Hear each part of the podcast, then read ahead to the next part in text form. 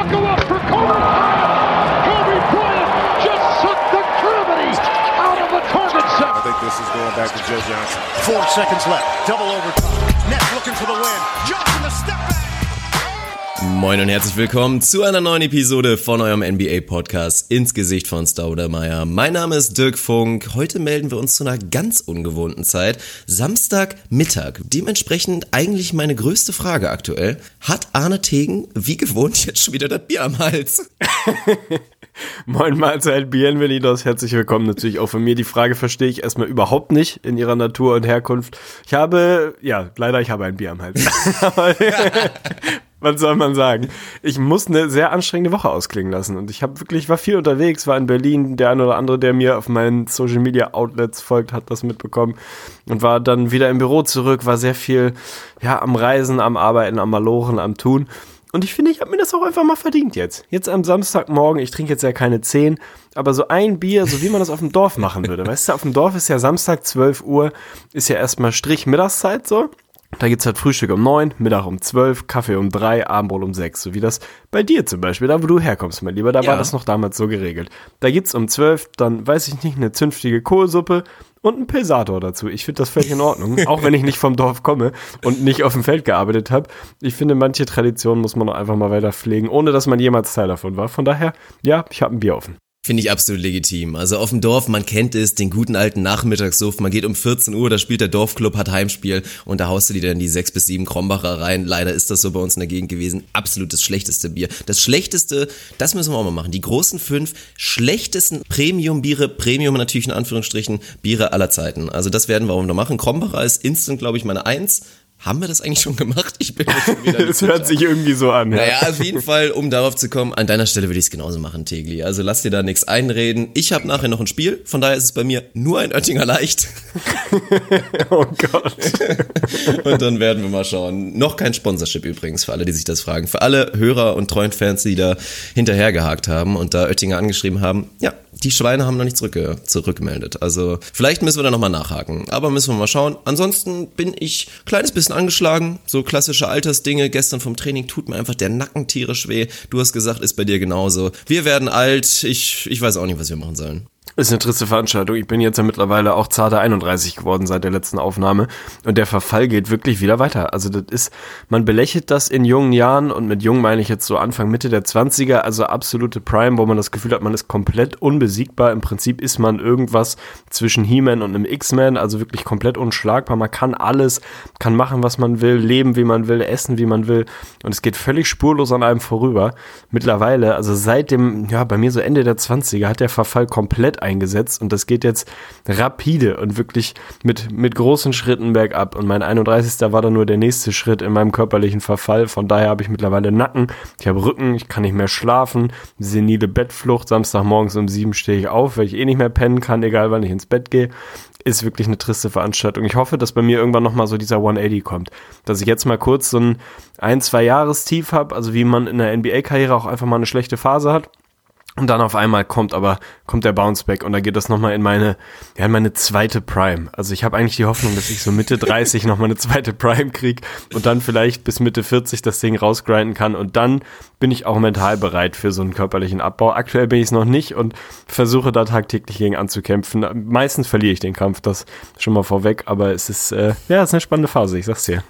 Ich will dir da nicht komplett den Mut nehmen, aber ich habe ja schon gesagt, dein biologisches Alter to reales Alter Ratio es liegt ja da so zu 31 zu 47 und ich befürchte echt, das ist so ein bisschen jetzt wie mit den Hundejahren bei dir. Also pro Geburtstag ist es jetzt so ein Hundejahr, aber menschlich biologische Jahre werden halt so sieben bis acht draufkommen. Schauen wir mal, wenn Tegli dann mit 35 gefühlte 135 biologisch ist, aber wir werden dann schauen. Der Benjamin Podcast Button. wird auf jeden Fall weitergehen.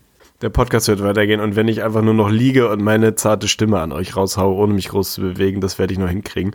Ansonsten hast du mir jeglichen Mut für die nächsten Lebensjahre genommen. Ist ja auch ein, auch ein Achievement auf dem Samstagmorgen. Fünf Minuten im Podcast und ich bin komplett deprimiert. ja, dann gucken wir doch mal, was wir heute vorhaben, damit wir dich vielleicht wieder ein bisschen gehypt bekommen.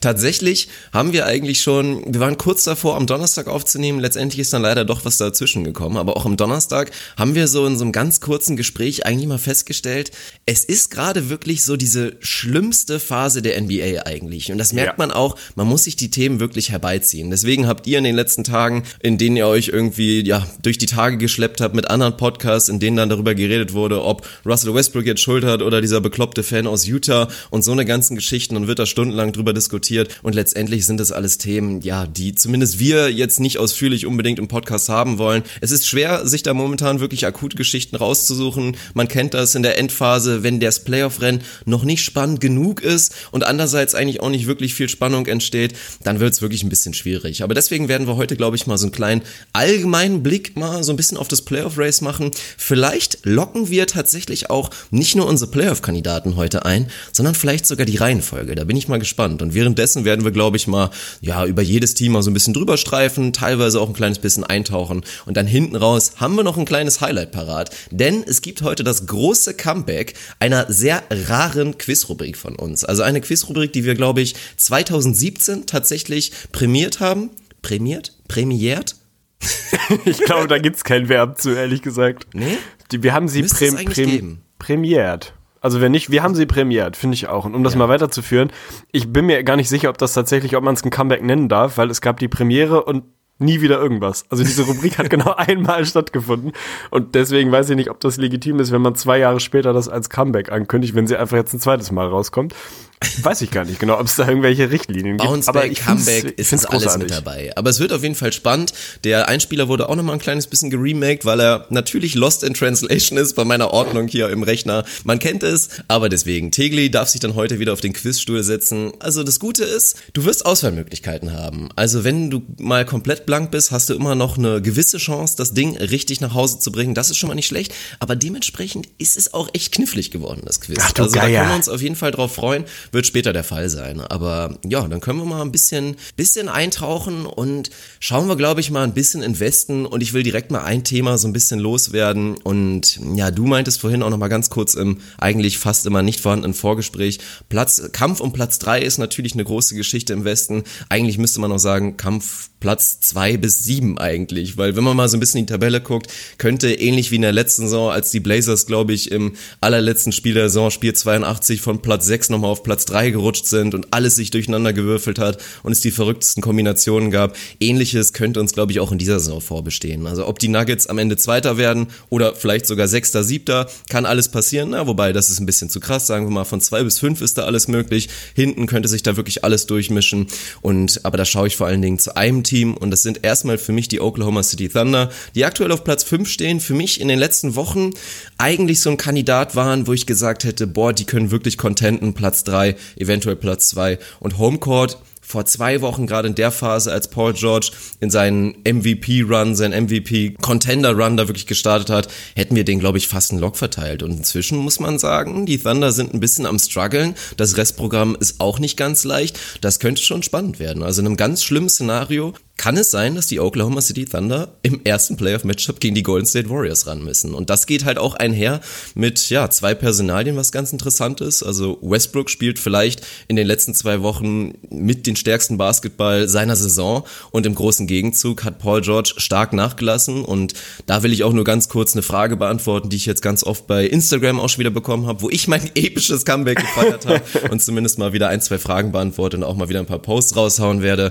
Da kam oft die Frage, was ist jetzt eigentlich mit Paul George und seiner MVP-Kandidatur? Viele, gerade auch OKC-Sympathisanten, haben da gesagt, boah, für mich ist er inzwischen echt Platz eins. Ich würde ihm den Titel geben. Und da muss man eigentlich sagen, Paul George hat sich da, auch wenn sich's hart anhört, in den letzten zehn Spielen so ein bisschen rausgekegelt. Erstmal hat er sich da ein paar Spiele verpasst, dann, wie gesagt, Struggling the Thunder und auch er nach seinem wirklich epischen Run, wo er alle Lichter ausgeschossen hat, sind die Quotennetze mal ziemlich in den Keller gegangen und bei der Qualität, die da oben ist, muss man jetzt sagen, Paul George hat sich sich leider offiziell aus dem MVP-Rennen, für mich zumindest verabschiedet. Jetzt ist es offiziell zumindest für die meisten Leute ein Two-Man-Game, würde ich sagen. Janis oder Harden. Für mich ist es ein One-Man-Game, weil ich würde den Titel jetzt schon an Janis geben und ich glaube, da sollte eigentlich auch nicht mehr viel passieren. Aber nur noch mal so, so viel dazu. Und dann bin ich gespannt, wie viel Sorgen du dir machst um die Thunder und ob du tatsächlich auch so ein bisschen wie ich diese Gefahr sehen, siehst, dass sie noch abrutschen könnten.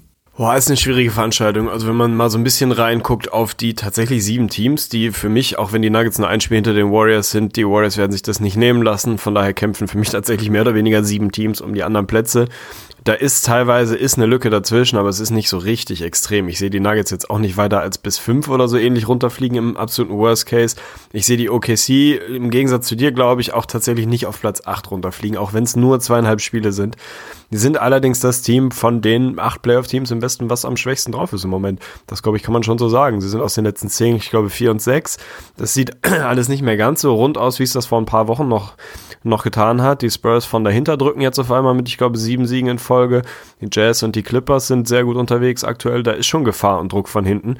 Und die Teams davor machen jetzt auch nicht gerade Anstalten, dass sie da wieder irgendwie so ein bisschen einbrechen. Von daher muss man, eigentlich hätte ich den Blick nach vorne gerichtet. Aus OKC-Sicht hätte gesagt, Homecourt mache ich eigentlich einen Lock dahinter. Aktuell sehe ich die Warriors, Nuggets und Rockets klar davor. Gerade die Rockets sind auch wieder sehr, sehr gut unterwegs. Und die Blazers sind halt irgendwie die für mich nach wie vor nicht so 100% greifbaren Blazers, denen ich eigentlich Homecourt nicht zutraue, die ich eigentlich auch nicht für besser als OKC halte die aber da aktuell auch keine Anstalten machen, da irgendwie abreißen zu lassen. Wieder drei in Folge gewonnen, sieben und drei aus den letzten zehn. Das sieht alles so ganz rund aus und bei OKC ist so ein bisschen, ja, so ein bisschen Sand im Getriebe. Ich weiß nicht, ob Playoff P die Playoffs schon wieder näher kommen sieht und da das erste Mal mit den Nerven zu kämpfen hat, ist ein bisschen schwer, den Finger drauf zu legen. Aber wenn man mal reinguckt, die letzten zehn, da sind sie vom Netrating irgendwie um und bei Platz 20, da sind sie einfach kein besonders gutes Team gerade. Schedule hast du schon angesprochen, ist nicht so wahnsinnig einfach. Also die sehe ich jetzt aus den nächsten 15 auch nicht zwingend irgendwie 10, 11 gewinnen. Und das kann schon sein, dass das notwendig ist, um da wirklich vorne reinzurutschen. Also wie gesagt, für mich die ersten drei Plätze sind eigentlich, eigentlich eingetaktet. Über die Reihenfolge kann man da nachher nochmal sprechen. Da sehe ich nicht mehr viel. Von daher kämpfen sie für mich in dem Best Case um Platz vier.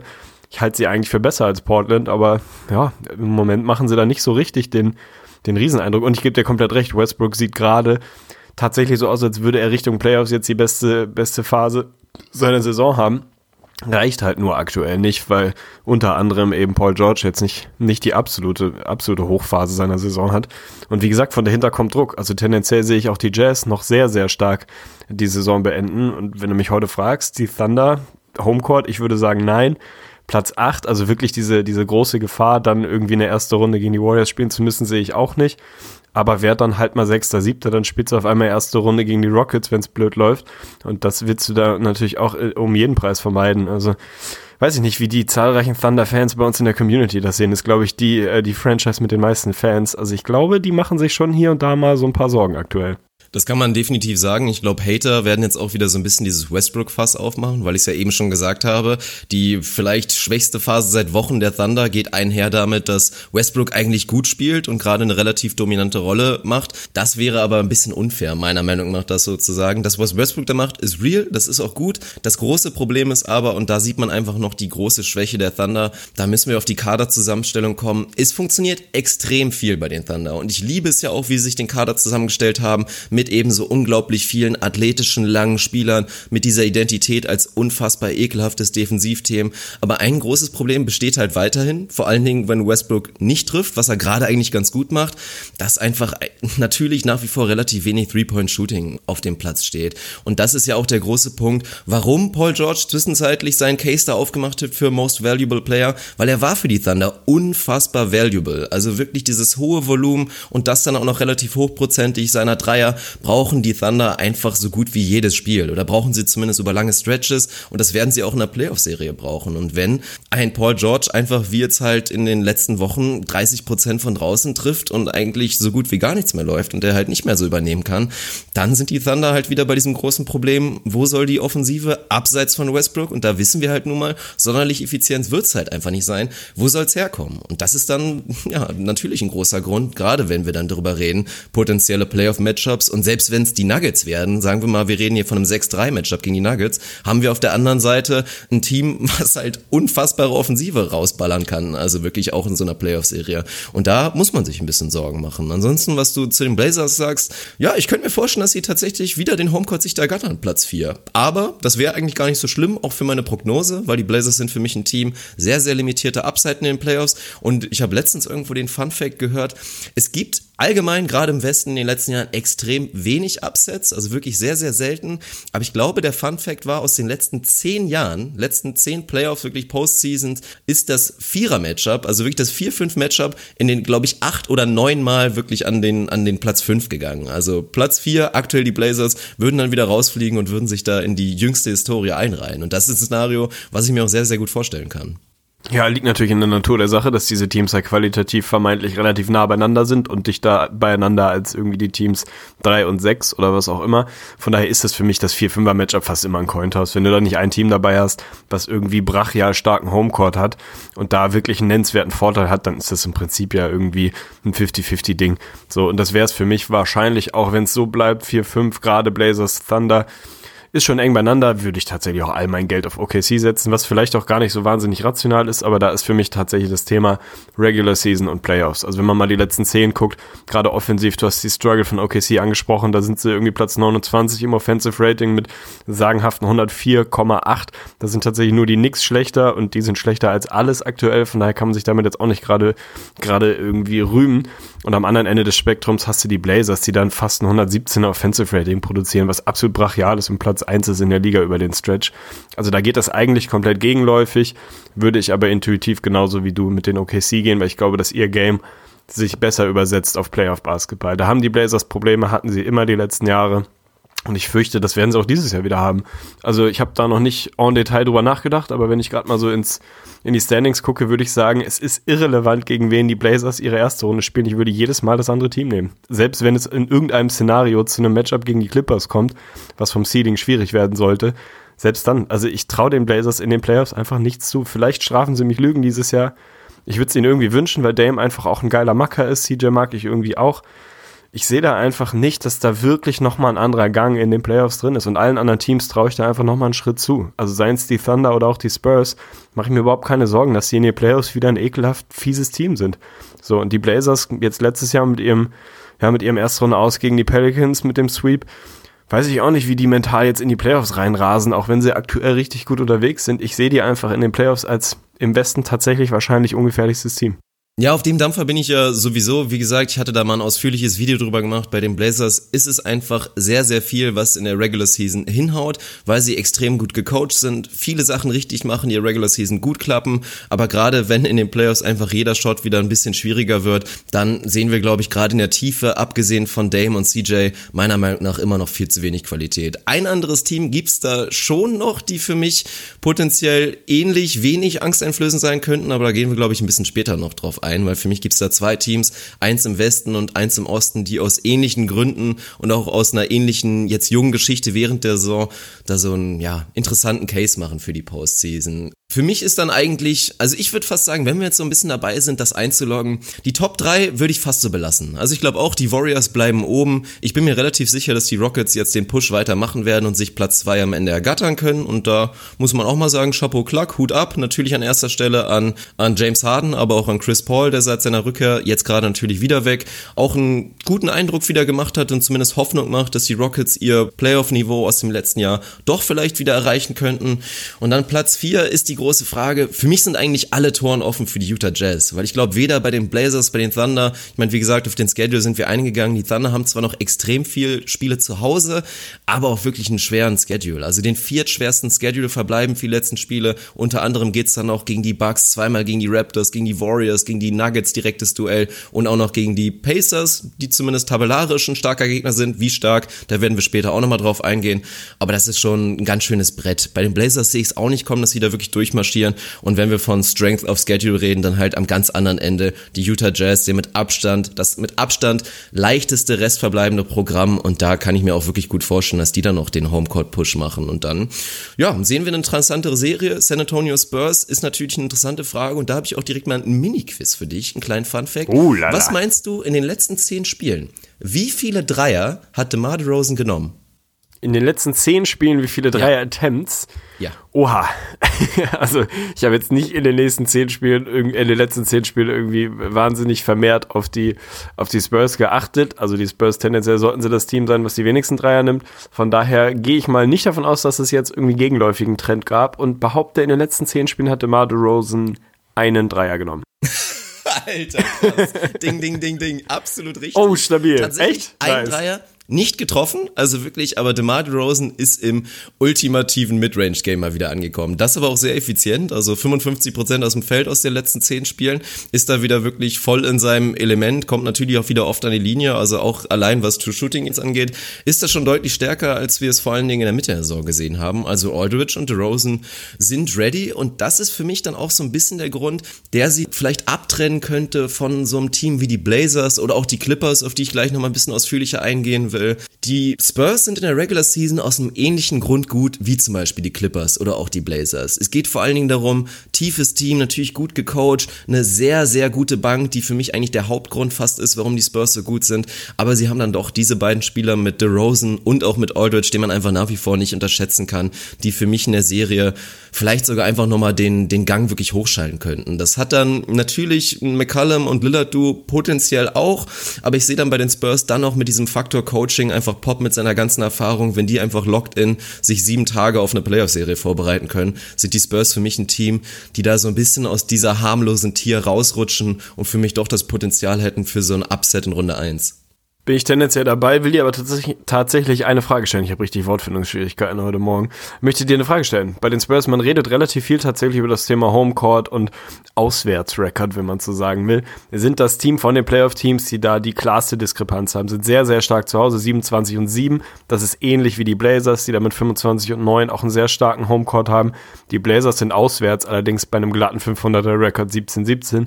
Die Spurs schon deutlich drunter 13-22. Also die tun sich auswärts sehr, sehr schwer. Siehst du da eine Gefahr, dass das in den Playoffs ein Problem wird, weil sie tendenziell Homecourt nur mit einem massiven Push jetzt noch wirklich attackieren können? Spricht wenig dafür, dass die Spurs am Ende Homecourt haben. Also werden sie nicht mit einem Heimvorteil in die Playoffs gehen. Ist das ein Problem? Also ist dieser Heim- und Auswärtsrecord, ist der für dich real oder ist das überbewertet?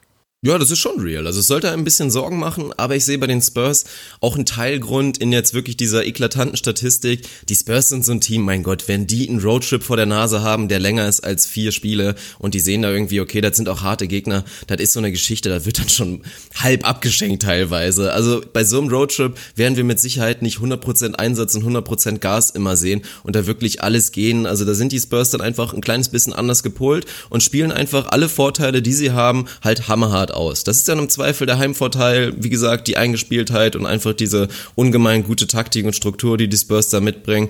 Ein bisschen Sorgen mache ich mir. Also für mich sind die Spurs auch, wie gesagt, nicht gefährlich. Mein kleiner Case war nur, dass ich sie zumindest ein bisschen gefährlicher sehe als die Blazers und eben auch die Clippers, die für mich eigentlich das nächste Team sind, auf die ich gerne eingehen würde. Finde ich gut, können wir gleich machen. Will nur noch eine Frage von dir beantwortet wissen. Haben die Spurs eine Chance für dich, eine Playoff-Serie zu gewinnen? Oder sind sie einfach nur ein gutes Playoff-Team, was es jedem Gegner irgendwie eng machen wird? Aber wenn wir mal davon ausgehen, dass sie irgendwie Sechster vielleicht bleiben, dass sie gegen ein Homecourt-Team laufen, sind sie definitiv dann raus in Runde 1 oder können sie da wirklich vielleicht noch irgendwie ein bisschen Krach machen? Ja, für mich gibt's da nur sehr spezifische Matchups. Also ich sehe Chancen, sollten die Nuggets zum Beispiel auf drei rutschen und wir sehen die Spurs auf sechs, dann kann ich mir ein Szenario ausrechnen, wie die Spurs die Serie eventuell gewinnen. Natürlich vor allen Dingen aus dem großen Grund Erfahrung, weil die Nuggets einfach zum ersten Mal eine Serie, eine Playoff-Serie spielen, vor allen Dingen mit diesem, ja, mit dem Vorteil, einfach als Favoritenstatus. Das wird nicht so leicht. Und vor allen Dingen die Nuggets sind ja auch eigentlich mit das interessanteste Thema von diesen ganzen potenziellen Homecourt-Teams, wie, die wirklich mit diesem Druck umgehen müssen. Zwischenzeitlich ja lange das beste Team der NBA gewesen, ob sie dem da wirklich standhalten können, wie ein Jokic agieren wird und so weiter. Das wird alles unfassbar spannend spannend. Aber das ist ein Team, wo ich es mir vorstellen kann. Und dann sollten die Spurs noch ein bisschen klettern können. Gerade, wie gesagt, durch den schweren Schedule der Thunder und irgendwie auf fünf rutschen und wir haben vier, fünf Matcher mit den Blazers. Dann sehe ich da auch ein Szenario, wie die Spurs das rausgrinden können. Stabil, dann würde ich sagen, gehen wir nach LA und zwar nicht zu den Lakers, sondern tatsächlich zu den Clippers, die es sich auch verdient haben, dass man mal ein bisschen ausführlicher über sie spricht. Sind aktuell Achter, was nicht so wahnsinnig viel heißt, haben wir schon drüber gesprochen. Halbes Spiel hinter den Spurs auf sechs, fast identischer Rekord zu den Jazz auf sieben. Also da ist noch sehr, sehr viel Dynamik drin. Nach hinten haben sie sechs Spiele Vorsprung, also die Playoffs sind gebucht, würde ich sagen, bei den Clippers. Da müsste schon extrem was passieren, dass da noch was irgendwie schiefgehen kann. Von daher die Clippers ein Playoff-Team haben relativ wenige Leute vor der Saison drauf gesetzt. Erst recht, als dann Tobias Harris getradet wurde, haben wahrscheinlich noch weniger Leute drauf gesetzt. Wir rechnen eigentlich alle, beziehungsweise die Mehrheit rechnet so alle ja, weiß ich nicht, seit, seit den letzten vier, fünf Wochen irgendwie konsequent mit einem kleinen Einbruch der Clippers, dass es dann doch ein bisschen schwieriger wird, dass sie vielleicht doch abreißen lassen müssen. Und irgendwie kommt der nicht. Also auch jetzt sind sie 7 und 3 aus den letzten 10. Wenn man in die Net-Ratings guckt, sind sie auch da nach wie vor, ich glaube, Top 7 Offense und Top 15 klingt so ein bisschen ausgedacht, aber sind jetzt auch keine wahnsinnig schlechte Defense, sondern sind da so Middle of the Pack unterwegs und kriegen es einfach nach wie vor kompensiert, dass sie keinen richtigen Star haben und dass sie übers Kollektiv einfach wahnsinnig gut funktionieren. Ich weiß nicht, in welchem Podcast ich das zuletzt gehört habe, aber das war so ein sehr banales Grundargument. Die Clippers haben einfach tendenziell, wenn das Spiel läuft, fast immer gute beziehungsweise ordentliche Basketballer auf dem Platz. Das ist einfach so ein grundsolides, gutes Niveau. Da sticht niemand nach oben raus. Sie sind als Kollektiv, funktionieren sie wahnsinnig gut. Natürlich muss man sich auch da so ein paar individuelle Leute angucken, die wahnsinnig gut unterwegs sind. Ein Lou Williams, der dieses Jahr für mich vielleicht zum ersten Mal so richtig einen echten Six-Man of the Year Case hat. Ein Montrezl Harrell, der nicht nur den besten Namen der Liga hat, sondern auch, auch, auch ja, in den letzten Wochen immer noch extrem gut unterwegs ist. Ein Gallo, der endlich mal halbwegs verletzungsfrei ist. Ich habe ihn in einer meiner Fantasy-Ligen. Typ macht wahnsinnig viel Spaß, spielt eine unfassbare Saison, scored, ist effizient, ist halbwegs fit, was ein Riesenunterschied ist. Also die machen einfach nach wie vor einen Riesenjob. Doc Rivers hat so einen heimlichen Coach of the Year Case den er nicht gewinnen wird, aber sammelt da, glaube ich, eine ganze Menge Argumente für sich, war die letzten Jahre jetzt nicht immer, ja, nicht immer ganz oben auf den Ballots, wer ist eigentlich der beste Coach der Liga, rutscht da, glaube ich, gerade wieder so ein bisschen oben mit rein. So richtig gefährlich sind sie trotzdem nicht, weil es dann in den Playoffs wahrscheinlich auch irgendwo so ein bisschen auf die Star Power ankommt und dieses Kollektiv und die Breite und die Tiefe dann nicht mehr so ganz funktionieren werden. Aber finde ich nach wie vor eine riesen Feelgood-Story. Ich habe ehrlicherweise wirklich null Emotionen zu den Clippers. Sie sind mir hochgradig egal gewesen, möchte ich dahinter schieben, weil sie dieses Jahr wirklich Spaß machen. Das kann man sich richtig schön angucken. Das ist irgendwie eine, ja, eine, eine schöne Love Story irgendwie in LA. Wenn es schon bei den Lakers, bei den Nachbarn nicht klappt, dann ist doch schön, dass die Clippers wenigstens irgendwie so ein positives Thema sind. Finde ich gut. Nichtsdestotrotz sehe ich da ähnlich wie du auch in der ersten Runde nicht wirklich ein Matchup, wo ich mir vorstellen kann, dass da wirklich was gehen kann. Da ist es dann am Ende wahrscheinlich doch einfach eine super schöne Regular Season, die mit einem Playoff-Auftritt belohnt wird. Ein, zwei Spiele gewonnen werden und dann bist du vermutlich raus. Aber sensationelle Story bei den Clippers.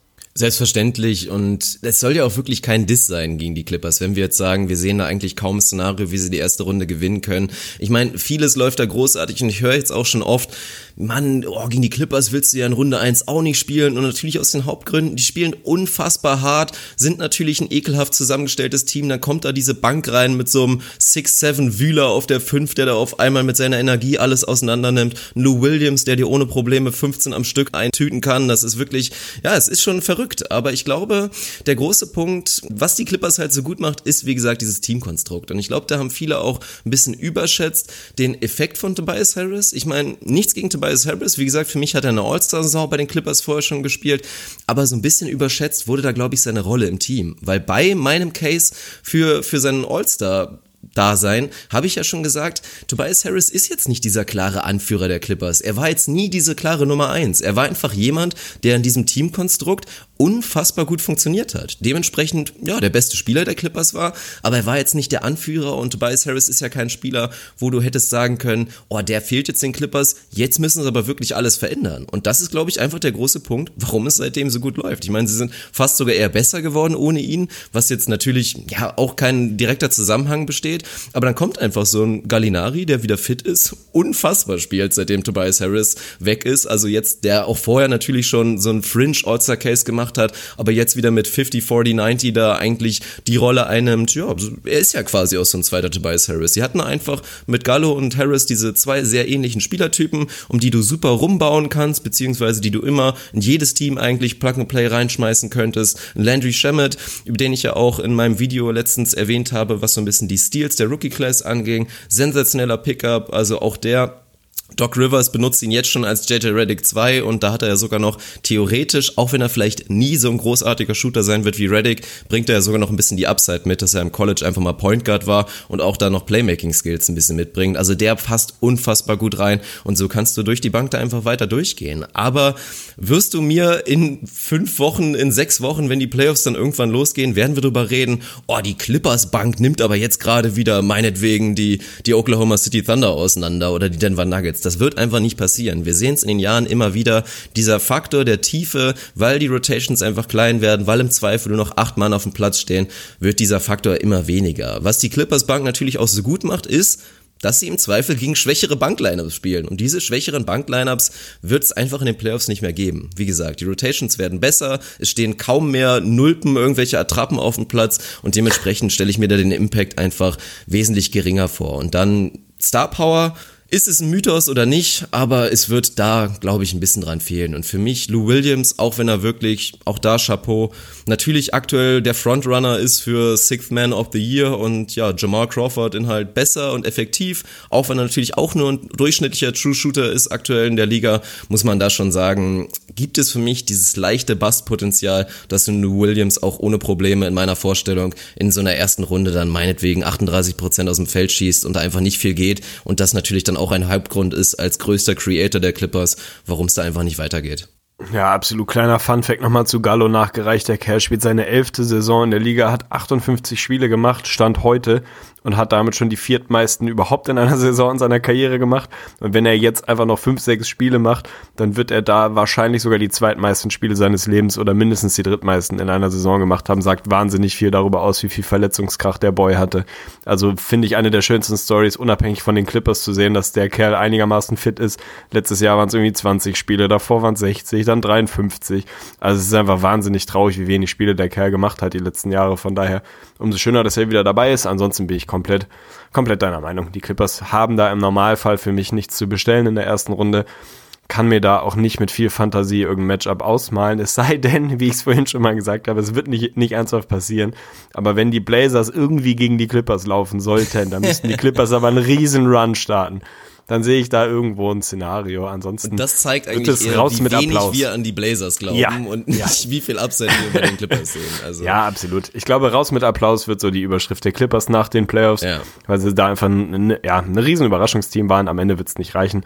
Muss es aber vielleicht ja auch gar nicht. Wollen wir nochmal, wollen wir noch mal wirklich Standings einloggen und uns hier nackt Ja, machen müssen wir und machen. Äh, ich würde sagen, angreifbar Eier auf machen? den Tisch, wir loggen es ein. Aber nochmal, wirklich auch nochmal ganz, ganz, ganz, ganz kurzes Shoutout nochmal an die Clippers, die jetzt wirklich in den letzten Jahren, seitdem Blake Griffin und DeAndre Jordan und Chris Paul sich verabschiedet haben, wirklich eigentlich das Paradebeispiel, glaube ich, für viele Teams sein werden in den nächsten 10, 20 Jahren, wie man so ein Rebuild macht, ohne halt wirklich zu tanken. Also phänomenal, wie das letztendlich ausgegangen ist. Die Clippers sind sehr, sehr gut bestellt, könnten der Offseason einen richtigen Splash machen, sei es Kawhi Leonard, sei es Anthony Davis, was weiß ich, aber was die Clippers da wirklich gerissen haben in den letzten Jahren und da selbstverständlich, auch wenn er nicht mehr GM-Trainer Doc Rivers ist, auch da großes Shoutout und natürlich ein riesen Shoutout an Jerry West, was der da für einen Job gemacht hat, seitdem er bei den Clippers angekommen ist. Wirklich Wahnsinn.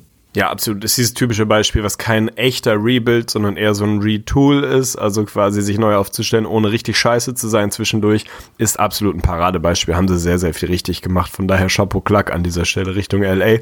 Und ich würde sagen, wir loggen mal erstmal unsere 1 bis 4 ein im Westen. Ich glaube, ich muss dir da direkt widersprechen. Wenn ich da richtig rausgehört habe, dann hast du bei dir die Rockets tatsächlich an zwei. Wäre für mich auch der rationale Pick. Aber ich gehe ein bisschen irrational. Irgendwie, die Nuggets, sie werden so oft abgeschrieben, was heißt abgeschrieben, aber abgeschrieben in, in dieser Debatte, wirklich ein echter Contender zu sein, wirklich ein, ja, ein absolutes Championship-Kaliber-Team schon zu sein. Sie haben einen relativ harten Schedule, also ich glaube irgendwie den siebtschwersten, wenn man diesen Metriken so trauen soll. Auf jeden Fall signifikant schwerer als den von Houston. Der Trend spricht auch eher für die Rockets. Wie gesagt, 9 und 1 aus den letzten 10. Also die haben wirklich rechtzeitig ihre absolute Form gefunden. Chris Paul ist wieder gut unterwegs. James Harden macht weiter James Harden Dinge. So eigentlich vom Kopf spricht alles für die Rockets, aber ich möchte die Nuggets auch einfach emotional belohnen für diese wahnsinnig starke Saison. Das darf man einfach nicht vergessen, was das für ein Sprung vom letzten Jahr ist. Kein Playoff-Team, dieses Jahr 45-22. Wenn da nicht die Warriors wären, dann wären sie erst was in ein Spiel hinten. Ich logge die Warriors an 1 ein, ich logge die Nuggets an 2 ein, ich logge die Rockets bei mir an 3 und an Platz 4. Weil ich keine bessere Lösung habe, Eigentlich würde ich tatsächlich wahrscheinlich sogar mit den Jazz gehen, weil sie wirklich noch einen einfachen Schedule haben und da letztes Jahr schon sehr, sehr, ja, Finish-Strong-mäßig hinten raus unterwegs waren. Glaube aber, dass die zweieinhalb Spiele, die sie Rückstand auf die Thunder haben, nicht reichen werden. Von daher gehe ich trotz der etwas schwächeren Phase auf Platz 4 mit den OKC. Oha, sehr, sehr spannend. Da werden wir uns ein bisschen unterscheiden. Ich stelle aber jetzt schon fest, dass es bei mir extrem viel Wunschdenken ist. also ich strukturiere mir das so, dass die Playoffs richtig, richtig geil werden und werde dir es direkt mal folgendermaßen vorstellen. Also auf Platz 1 die Golden State Warriors, die im ersten Matchup gegen die Clippers spielen, die ich an 8 sehe. Die Rockets an Platz 2 werden die Thunder bekommen, die durch ihren, wie gesagt, schweren Schedule auf Platz 7 abrutschen werden. Also da Upset-Potenzial, definitiv. Die Nuggets halte ich weiter an drei. Glaube ich, dass sie da einfach solide das Ding zu Ende spielen werden. Haben sich ja einfach schon ein gutes Kissen aufgebaut. Werden in der ersten Runde gegen die Spurs spielen. Und auch da wird sehr, sehr spannend. Wie gesagt, maximale Erfahrung gegen minimale Erfahrung. Extrem interessant. Und dann glaube ich, dass die Jazz aufgrund ihres leichten Schedules und auch einfach aufgrund ihrer Qualität den großen Push nachmachen werden auf Platz vier, sich Homecourt sichern können. Wenn das tauscht, ist mir letztendlich auch scheißegal, gerade wegen der eben genannten Statistik. Und werden in der ersten Runde die Blazers auseinandernehmen. Ja, finde ich sehr stabil, um das dann bei mir auch mal äh, zu Ende zu führen. Bei mir ist dann Platz 5, da habe ich dann, dann doch die Blazers. Ich glaube nicht, dass sie noch weiter rausfallen werden als das. An Platz 6 habe ich bei mir die Utah Jazz, wobei die eigentlich wahrscheinlich, müsste ich sie sogar an 5 haben. Ich mache ein 180. Ich habe die, die Jazz an 5. also die Blazers fallen noch von 4 auf 6. Das heißt, die Jazz springen von 7 auf 5. Dann habe ich die Blazers an 6. Die Spurs werden siebter und die Clippers bleiben bei mir Achter. Von daher ist es dann nicht, nicht grundlegend anders als bei dir.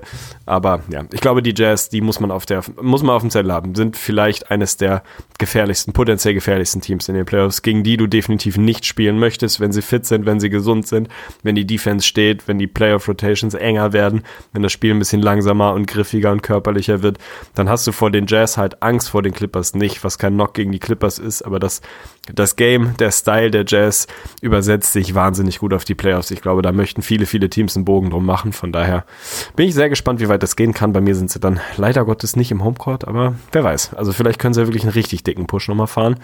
Bin gespannt. Ja, wir merken uns das. Ist auf jeden Fall jetzt notiert. Ich bin mir leider relativ sicher, dass ich am Ende nicht komplett richtig liegen werde, weil es wäre einfach zu schön, um wahr zu sein. Weil in meinem Szenario wäre tatsächlich, und das hätte man vorher nie gedacht, jede einzelne Playoff-Serie sehenswert. Selbst das 1-8-Matchups, weil die Clippers einfach die Warriors bisher in der Regular Season unfassbar gut und ekelhaft gespielt haben. Selbst da würde es zwar nicht knapp werden, aber würde es zumindest unterhaltsam werden, dass die Clippers mit ihrer Energie die Warriors vielleicht ein kleines bisschen ärgern würden. Die anderen Matchups habe ich ja eben genannt, also das wäre natürlich unfassbar. Dann sehen wir in Runde 1 schon richtiges Feuerwerk.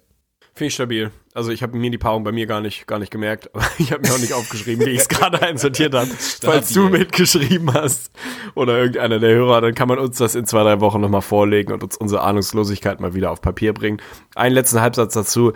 Nicht, dass es, äh, dass es wahnsinnig relevant wäre. Ich bezweifle, dass eine Warriors-Clippers-Serie in irgendeiner Art und Weise unterhaltsam wäre. Irgendwie, auch wenn sie sie in der Regular Season gut gespielt haben, gefühlt sind die Clippers für mich ein Team, wo die Warriors wirklich sagen, Leute, viel besser hätte uns das in Runde 1 nicht treffen können. Die schießen wir jetzt viermal so richtig amtlich aus der Halle, ohne dass wir uns da groß strecken müssen. Auch wenn die Clippers hart spielen, aber alles andere, jedes andere Matchup für die Warriors stelle ich mir schwieriger vor. Sollten die Jazz an 8 landen, was sie wahrscheinlich nicht werden, das kann richtig, richtig finster werden. Gut, die Spurs muss man so ein bisschen ausklammern, die würden sie im Zweifel auch komplett rasieren.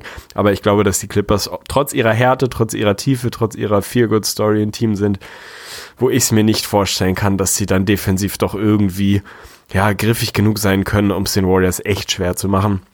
Gilt aber vermutlich für eigentlich jedes Team, was sie in Runde 1 bekommen, insofern auch nicht so richtig hundertprozentig relevant. Ja, alles klar. Dann haben wir den Westen somit auf jeden Fall gut durchgearbeitet und springen einfach mal direkt in den Osten. Also die Quizrubrik sparen wir uns, glaube ich, fürs schöne Ende dann auf. Und ich würde sagen, wir fangen direkt mit einem Team an, wo ich halt die große Parallele zu den Los Angeles Clippers sehe. Es ist ein bisschen anders, weil wir da nicht von dem potenziellen Platz 8 im Osten reden, sondern aktuell noch von einem Team, was zumindest dann jetzt noch Homecourt belegt. Und es sind die Indiana Pacers, aber die ja eine ähnliche Saison irgendwie gemacht haben. Also sie waren natürlich noch die viel größte Überraschung, weil sie einfach brachial gestartet sind. 32 und 15 waren sie, glaube ich, bevor sich Victor Oladipo verletzt hat und sich seinen Saison aus leider beschert hat. Aber auch da war ja eigentlich dann der große Punkt, über den wir immer wieder geredet haben. Ich habe dann irgendwann so langsam den Case aufgemacht, oha, die Pacers könnten noch richtig fallen, sie sind aber trotzdem irgendwie stabil geblieben. Wie stabil ist die große Frage? Ohne Oladipo steht da ein Rekord 12 und 10 das ist okay, solides Team, solides Playoff-Team im Osten. Und die große Frage ist aber, sind sie viel mehr? Und man hört es, glaube ich, schon ein bisschen raus aus meinem Unterton. Meiner Meinung nach nicht. Also ich finde es spannend, weil auch da wurde vielleicht so ein bisschen überbewertet, was Oladipo vorher für eine Saison gespielt hat. Er hat definitiv eine größere sportliche Rolle eingenommen, als jetzt ein Tobias Harris bei den Clippers. Klar, die Offensive ist viel mehr um ihn herum strukturiert. Er geht ja auch immer mehr den Weg, nicht mehr nur ein reiner Zweier zu sein, sondern eher auch so, ja, Combo-Guard, der wirklich viele, viele Teile Teile der Offense übernimmt, mit dem Darren Collison daneben, der dann eher als Spot-Up-Shooter agiert und gerade defensiv natürlich auch eine wichtige Rolle für die Pacers eingenommen. Aber sie sind einfach extrem stabil geblieben und das lag auch unter anderem daran, dass Oladipo einfach gar nicht so gut war, bevor er sich verletzt hat. Also für mich war er kein All-Star. Nach seiner Most Improved Player Saison und seiner All-Star-Saison war das für alle so selbstverständlich. Ja, Oladipo ist natürlich der Star des Teams und wenn die so erfolgreich sind, dann muss er ja auch ein All-Star sein. Für mich war es wirklich viel mehr auch dieses Teamkonstrukt und auch die Riesenparallele zu den Clippers. Also ähnlich wie die Clippers haben die, haben die Pacers mit Sicherheit eine Top 5 Bank der Liga, wenn nicht sogar Top 3, mit natürlich so Sensationen wie einem Domantas Sabonis oder was da noch wirklich alles kommt. Natürlich mit einem Tyreek Evans, der vielleicht nicht ganz so gut ist wie mit den Memphis Grizzlies, aber der trotzdem eine starke Saison spielt, mit einem Doug McDermott, der sehr, sehr gut funktioniert. Und es gibt einfach viele, viele Positiv-Stories. Miles Turner, der irgendwie seinen eigenen kleinen Most Improved Player Case aufmacht. Defensive Player of the Year wird er eventuell auch erwähnt. Thaddeus Young einfach eine Wahnsinnssaison spielt. Also tatsächlich gibt es irgendwie, könnte man sagen, der beste defensiver Frontcourt der Liga ist vielleicht Thaddeus Young und Miles Turner. Es klingt irgendwie verrückt, aber so zumindest Top 5 müsste man sie wahrscheinlich erwähnen. Also der absolute Lockdown-Verteidiger, Go-To-Guy, da finde ich auch wirklich, da auch nochmal Shoutouts. Ich meine, was war das nochmal? Vor ein paar Jahren hat er seinen vier Jahres 54 Millionen Vertrag, glaube ich, unterschrieben. Für viele war das da schon einer der überbezahlten Spieler überhaupt. Konnte man damals mit Sicherheit auch so sagen. Inzwischen nächstes Jahr ist er Unrestricted Free Agent. Ja, können die Pacers, glaube ich, glücklich sein, wenn sie ihn für die Anzahl an Millionen zumindest pro Jahr halten können. Also für mich hat er sich das da absolut verdient. Sehr, sehr schöne Geschichte. Bojan Bogdanovic, vor allen Dingen seit Oladipo raus ist, spielt eine Wahnsinnssaison, auch wirklich ein 50-40, 80-Kandidat, weil die Freiwürfe da ein bisschen scheitern, mit Career High 22 Punkten pro Spiel da aktuell unterwegs. Das ist alles sehr, sehr stark. Und Darren Collison natürlich auch nochmal kurzes Shoutout, den ich in der letzten Saison als den meist unterbewertesten Point Guard der Liga betitelt habe. Auch der ist einfach ja, wie immer unfassbar effizient aktuell. Aber es sind viele Einzelfälle, die zu einem geilen Teamkonstrukt führen, aber auch da limitierte Upside. Ich sehe es einfach nicht kommen, dass du mit einem Bojan Bogdanovic als erste Option der Offense und mit so einem Team die über seine Breite kommt, dass du da jetzt wirklich viel reißen kannst. Es ist nicht wie bei den Clippers so ein Szenario, wo ich sage, die Pacers können kein Erstrunden-Matchup gewinnen, aber am Ende des Tages wird es wahrscheinlich so sein. Die Pacers können nicht mehr viel weiter fallen als fünf eigentlich, aber dass sie im Zweifel ein sehr, sehr dankbares Matchup für den Platz vier, der potenziell die Boston Celtics sein werden, sein werden, oder? Ich finde es eine mittelschwere Frechheit, dass du jetzt fünf Minuten über die Pacers geredet hast, ohne Wes Matthews einmal zu erwähnen, der wirklich auch eine sehr, sehr schöne Storyline ist. Nein, im Prinzip ist es bei den Pacers, glaube ich, für mich verhältnismäßig einfach, sie irgendwo einzusortieren. Sie werden zu 100 Prozent aus den Top 4 fallen, da mache ich 23 Löckchen dahinter, auch wenn Boston dahinter weiter so ein bisschen nee, also ein bisschen meh Basketball spielt gerade. Es sind zwei Spiele, die die Pacers vorne sind, da werden sie rausfliegen. Auch da der Restspielplan Strength of Schedule mäßig relativ hart, sind da glaube ich unter den fünf schwersten Restprogrammen, die die Liga noch zu bieten hat. Normalerweise spricht alles dafür, dass sie da hinten rausfallen. Dann werden sie in, meinem, in meiner Rechnung Fünfter.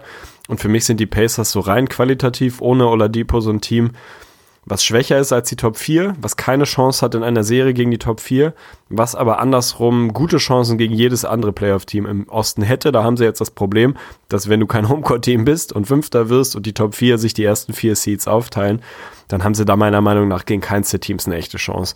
Wenn es irgendwie dazu käme, dass du so eine erste Runde gegen die Pistons, Nets, Heat oder Magic oder Hornets, wer auch immer dann da so das letzte Team ist, spielst, sind sie nicht in jeder Serie absoluter Favorit für mich, aber haben sie locker gute Karten, jede dieser Serien zu gewinnen, gar kein Thema. Gegen die Top 4 sehe ich da tatsächlich eigentlich keine Chance. Sie sind eine schöne Storyline, es gibt viele, viele Parallelen zu den Clippers, so dieses dieses breite Kollektiv, die tiefe Bank, dieses nicht den einen Superstar haben seit der Oladipo-Verletzung, das Aufteilen auf viele, viele Schultern, viele schöne Storylines. Miles Turner, der defensiv einen Riesenschritt nach vorn gemacht hat. Thaddeus Young, wirklich eine sehr, sehr stabile Saison. Auch da nochmal Shoutout, es gab vor irgendwie ein paar Jahren auf, ich weiß gar nicht mehr wo, es war mal so eine herrliche Statistik über Spieler, die mindestens 12,5 Punkte, 7,3 Rebounds, 4,2 Assists, 1,6 Steals bei Westwind averagen. Und dann waren das so fünf Alltimer und Thaddeus Young. Das fand ich so eine, eine wunderschöne Grafik, die da irgendwann mal eingeblendet wurde. Aber ansonsten sind sie halt ein Team, was, ja, was hart spielt, was irgendwie realen, guten Basketball spielt, was in den letzten 10, 15 Spielen sehr wenige Dreier nimmt, die sehr, sehr hochprozentig trifft. Also auch das ist so eine Storyline, die sich bei den, auch seit der Ankunft von Wesley, Wesley Matthews, der so ein bisschen auf dem 40-40-90 Club unterwegs ist, wie viel auch immer der Club dann so wert ist. Ähm, ja, so eine Story, die sich durchzieht bei den Pacers, wirklich gefährlich so schön diese Geschichte war, sind sie ehrlicherweise, glaube ich, nicht. Ist so ein bisschen parallel zum letzten Jahr. Vielleicht bewertet man sie auch chronisch unter. Das mag sein, dass sie uns da wieder Lügen strafen. Und dann auch letztes Jahr war die, war die Story trotz oder Deep Boy ja ähnlich, dass man gesagt hat, ey, schön, schöne Geschichte. In den Playoffs wird's relativ eng werden. Da haben sie einen Riesenkampf gemacht, hätten die Cavs fünfmal schlagen müssen. Eigentlich haben es dann am Ende nicht geschafft, aber waren ja eine Riesengeschichte. Vielleicht gibt es ein Szenario, in dem das auch dieses Jahr nochmal passieren kann, aber wie gesagt, um nochmal zurückzukommen auf die Standings, das ist einfach Gift. Wenn du mir jetzt sagst, die Pacers werden Dritter aus irgendwelchen Gründen, weil die Sixers und Celtics irgendwie noch total Krach haben und dann spielst du so ein 3-6-Matchup gegen, weiß ich nicht, die Pistons oder die Nets, Locker gibt es ein Szenario, in dem sie das gewinnen. Ehrlicherweise das 4-5-Matchup, auf das es hinauslaufen wird, in welcher Konstellation auch immer, haben sie für mich keine Chancen. Heißt aber nicht, dass die Pacers nicht irgendwie eine, eine sehr schöne Storyline waren. Also das ist ja schon eine, eine große Parallele zu den Clippers im Westen.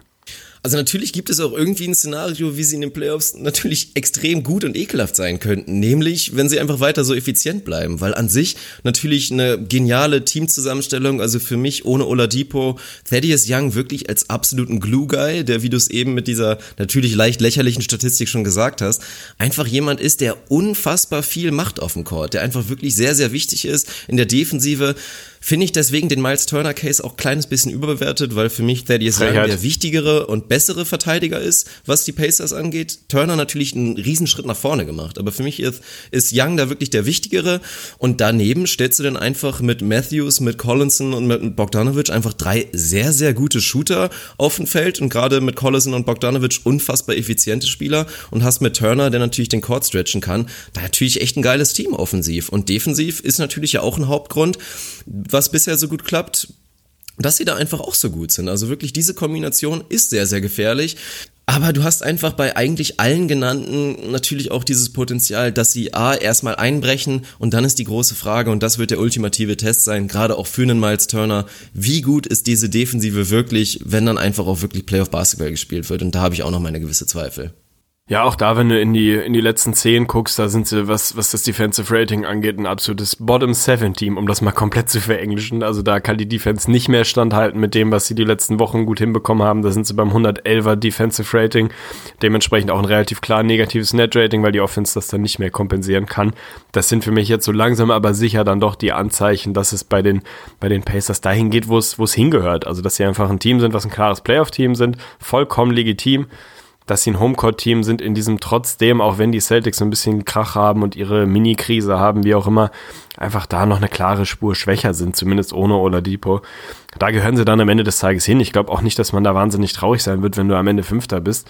Ist natürlich ein bisschen undankbar, wenn die ganze Saison irgendwie Dritter oder Vierter bist und dann da hinten raus abreißen lassen musst und dann keinen Homecourt hast und dann gegen eines der absoluten Top-Teams, was die Celtics nach wie vor sind, vermutlich auflaufen wirst und da irgendwie dann klarer Underdog bist, ist ein bisschen ärgerlich. Aber ich glaube andersrum, wenn du nach der Oladipo-Verletzung den Pacers gesagt hättest, pass mal auf, ihr werdet irgendwie Fünfter mit einer 50-Win-Season, die ja noch locker im Tank ist, da hätte das im Zweifel auch jeder unterschrieben. Also ist ja auch nicht alles so, so schwarz, wie man das vielleicht gern hätte. Ist einfach eine, eine, eine runde, schöne, positive Geschichte. Nate McMillan hat da, glaube ich, auch irgendwie einen, ja, einen guten Job gemacht, ist gut reingekommen gefällt mir im Prinzip grundlegend gut. Kein Team, was mir so wahnsinnig, auch das so ein bisschen, weiß ich auch nicht, ob es ob es an der Natur der Sache liegt, auch da habe ich jetzt nicht die riesen Emotionen zu. Das ist ein bisschen wie bei den Clippers. Ich finde das so auf einer rationalen Ebene total schön, dass die irgendwie das gut hinbekommen haben, dass sie es übers Kollektiv regeln. Jetzt wirklich hier zu sitzen und zu sagen, ich gucke richtig gerne Pacers-Spiele, da wäre irgendwie auch ein bisschen weit hergeholt. Also irgendwie sind mir diese etwas polarisierenden Teams dann doch lieber, die dann irgendwie ein bisschen spektakulärer sind. Die Pacers sind das irgendwie, sind so grundsolide, so eine richtig geile 3 Plus. Eigentlich sind die Pacers sind für mich das Team, was eine 3 Plus als Schulnote am besten symbolisiert. Ja, ich bin sehr gespannt. Vielleicht strafen sie uns Lügen. In den letzten Playoffs haben wir sie ja definitiv auch unterschätzt, wobei da die große Frage ist, lag es wirklich in den Pacers oder an relativ schwachen Cavs? Wir werden es sehen, aber für mich sind die Pacers eigentlich der Grund, warum die Boston Celtics meiner Meinung nach relativ wenig Incentive haben werden, da wirklich noch komplett zu attackieren und jetzt zu sagen, komm, wir wollen noch alles maximieren und wollen unbedingt Platz 3 uns noch von den 76ers klauen, weil, wie gesagt, für mich ist es relativ realistisch, dass die Celtics die Pacers überholen werden. Ich meine, man muss sich nur mal den, den Rekord der Pacers reinziehen, der da wirklich verbleibt. Die haben jetzt einen hammerharten Roadtrip. Aus den nächsten sieben Spielen geht es sechsmal wirklich gegen brachiale Gegner auswärts, gegen die Nuggets, die Blazers, die Clippers, gegen die Warriors, gegen die Thunder und gegen die Celtics und dann noch einmal zu Hause gegen die Nuggets. Also da ist es relativ realistisch, dass du vielleicht zwei gewinnst, wenn es hochkommst. Also dieser Seven-Game-Stretch müsste meiner Meinung nach schon reichen, dass die Celtics da vorne sind. Und dann, weiß ich nicht, also frage ich dich gleich, aber würdest du an Celtics Stelle da wirklich noch versuchen, weiter nach vorne zu gehen oder das einfach komfortabel hinten raus nach Ende zu grinden mit Platz 4, einem relativ sicheren Erstrunden-Matchup gegen die Pacers. Runde 2 natürlich dann echt heftig, potenziell gegen die Milwaukee Bucks, aber ob du lieber gegen die Bucks oder die Raptors spielst, ist ja eigentlich auch fast schon so ein Cointoss an Celtics-Steller. Also meiner Meinung nach spricht da sehr viel dafür, dass die Celtics sich auf Platz 4 einordnen, die Pacers in Runde 1 schlagen und dann wir schon ein sehr, sehr spannendes Second-Round-Matchup im Osten sehen. Ja, würde ich mitgehen. Das ist natürlich immer so ein bisschen die Frage, inwieweit man das wirklich kontrollieren kann. Dieses, okay, wir wollen noch ein paar Spiele gewinnen, wir wollen im Groove bleiben oder wahlweise reinkommen für die Celtics, wollen uns wirklich klar auf die Playoffs vorbereiten, wollen gewinnen, aber auch nicht zu viel. Ich glaube, dass das tatsächlich ein sehr, sehr schmaler Grad ist. Ich bin mir sicher, wenn du die Celtics fragst, habt ihr lieber eine Erstrunde 4-5 gegen die Pacers oder 3-6 gegen die Pistons, dass dann die meisten Celtics tatsächlich lieber gegen die Pacers spielen wollen würden? Oder wahlweise vielleicht sogar den Netz gerne aus dem Weg gehen würden, weil das tendenziell auch vielleicht ein bisschen ekligeres Team ist als die Pacers, zumindest in der aktuellen Konstellation, weiß ich nicht. Also wenn du mich fragst, worauf es hinausläuft, glaube ich, werden die Celtics Vierter, glaube aber, dass das weniger damit zu tun haben wird, dass sie selber gar nicht Dritter werden wollen, sondern ich glaube, dass die Sixers so Finish Strong mäßig relativ gut aus der Saison rauskommen werden und da nicht mehr wahnsinnig viel liegen lassen werden, sodass ich eher glaube, dass die Celtics ruhig noch relativ viel gewinnen können und trotzdem nicht das in Anführungsstrichen Risiko eingehen werden, dass sie dann am Ende Dritter sind. Ich glaube, dieser Blick auf die zweite Runde soweit, glaube ich, plant und kalkuliert keine, keine seriöse Franchise kurz vor den Playoffs. Und ehrlicherweise sehe ich keinen Riesenunterschied zwischen den Bucks und den Raptors. Ich habe ja sogar die Raptors vielleicht sogar als den, den heimlichen kleinen Favoriten im Osten. Also ich glaube, da dieses Zweitrunden-Matchup schon mit reinzuwerfen, das wäre ein Riesenfehler. Dann kann, das kannst du auch ganz fix mal eine erste Runde verlieren. Von daher glaube ich, dass die Celtics da moderat aufs, aufs Gas gehen werden, mit Sicherheit Homecourt haben wollen und jetzt aber auch nicht traurig sind, wenn es dann am Ende doch irgendwie Platz 3 ist, dann ist es halt so. Also ich glaube, das wird so ein, so, so ein Mittelweg sein.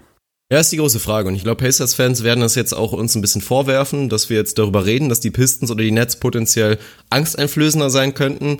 Ich bin persönlich der Meinung, also die Brooklyn Nets sind für mich ein unangenehmes Team, einfach aufgrund der, der Struktur, wie sie spielen, mit einfach diesen unfassbar vielen Dreiern, sind die ein Team, die dich wirklich mal überraschen können und auch mal überrennen können. Und die Pistons haben sich da jetzt wirklich eingegroovt und haben einfach mit Blake Griffin, ja, meiner Meinung nach nach wie vor ein waschechten Superstar.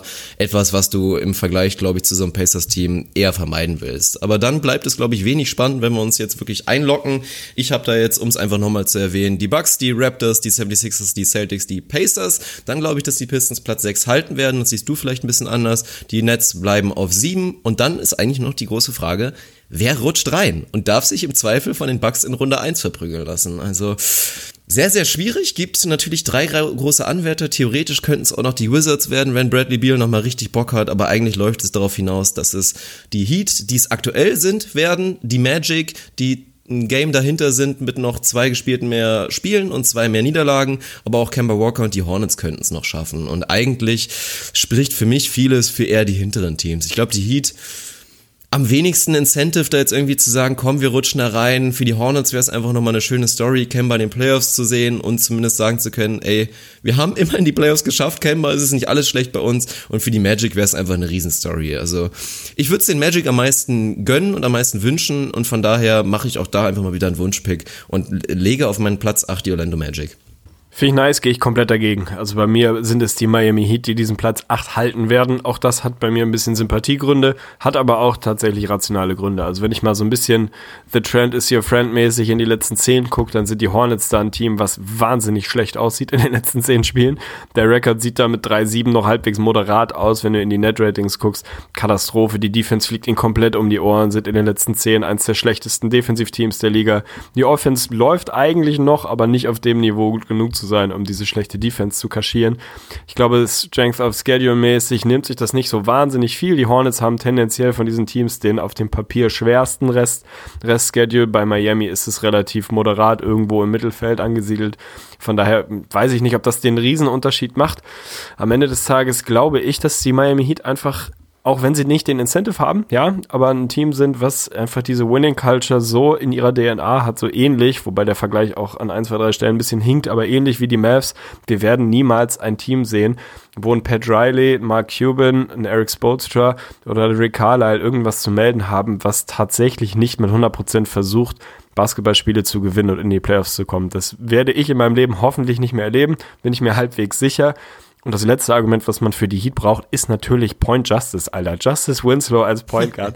Wer will uns holen? Hat jetzt eine kleine Verletzung. Ich glaube, tatsächlich ein wahnsinnig wichtiges Spiel. Ich weiß nicht, ob es heute oder morgen ist, aber steht, glaube ich, das direkte Duell Miami gegen die Hornets an was ein bisschen vorentscheidend ist, zu viel gesagt bei so viel Restprogramm, aber schon ein Spiel, was so ein kleines bisschen richtungsweisend sein kann. Ich glaube, wenn die Hornets das jetzt auch noch verlieren, dann wird es da schwierig, auch moralisch da nochmal den Anschluss zu finden.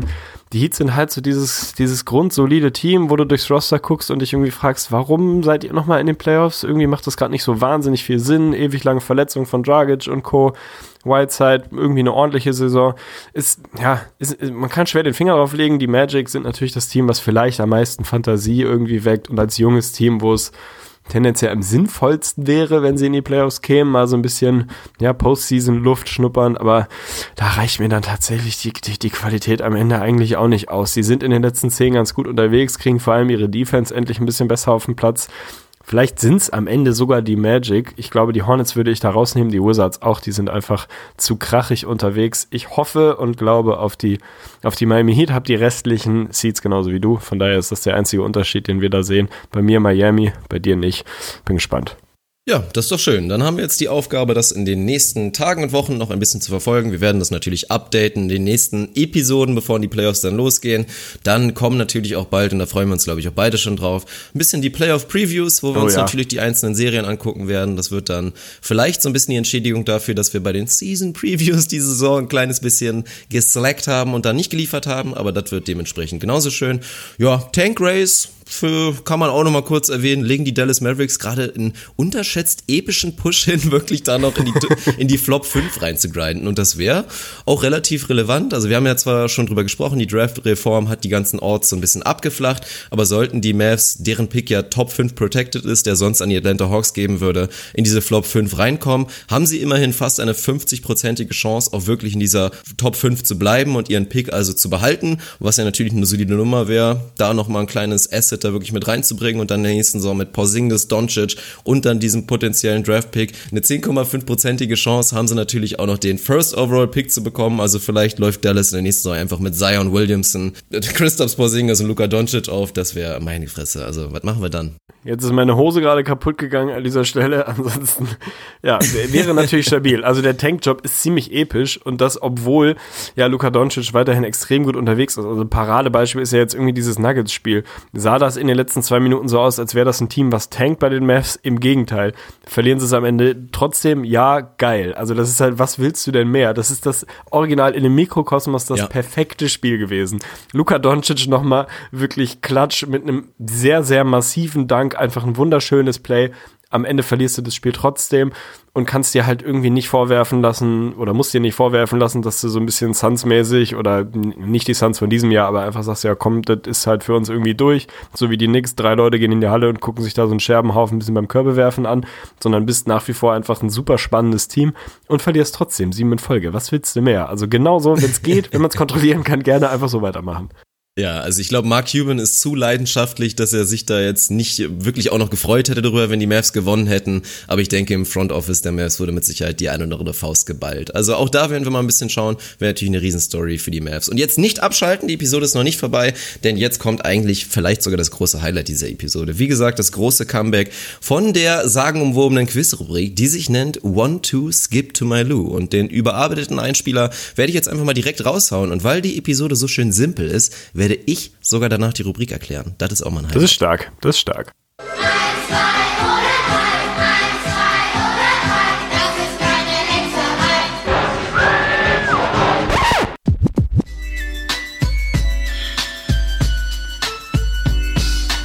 One, two, skip to my Junge, Junge, ey. Was soll ich sagen? Ich habe ich hab direkt hier meine Schreibtischschublade aufgemacht und wollte meine Grills rausholen und erstmal eine Runde mit meinem Lowrider um den Block fahren. Also absolut stabil. Ich bin ein bisschen gehypt. Ich freue mich. Ja, das ist die Stimmung, die ich erzeugen wollte. Also, One, Two, Skip to My Lou, natürlich, wie man zum Einspieler hören konnte.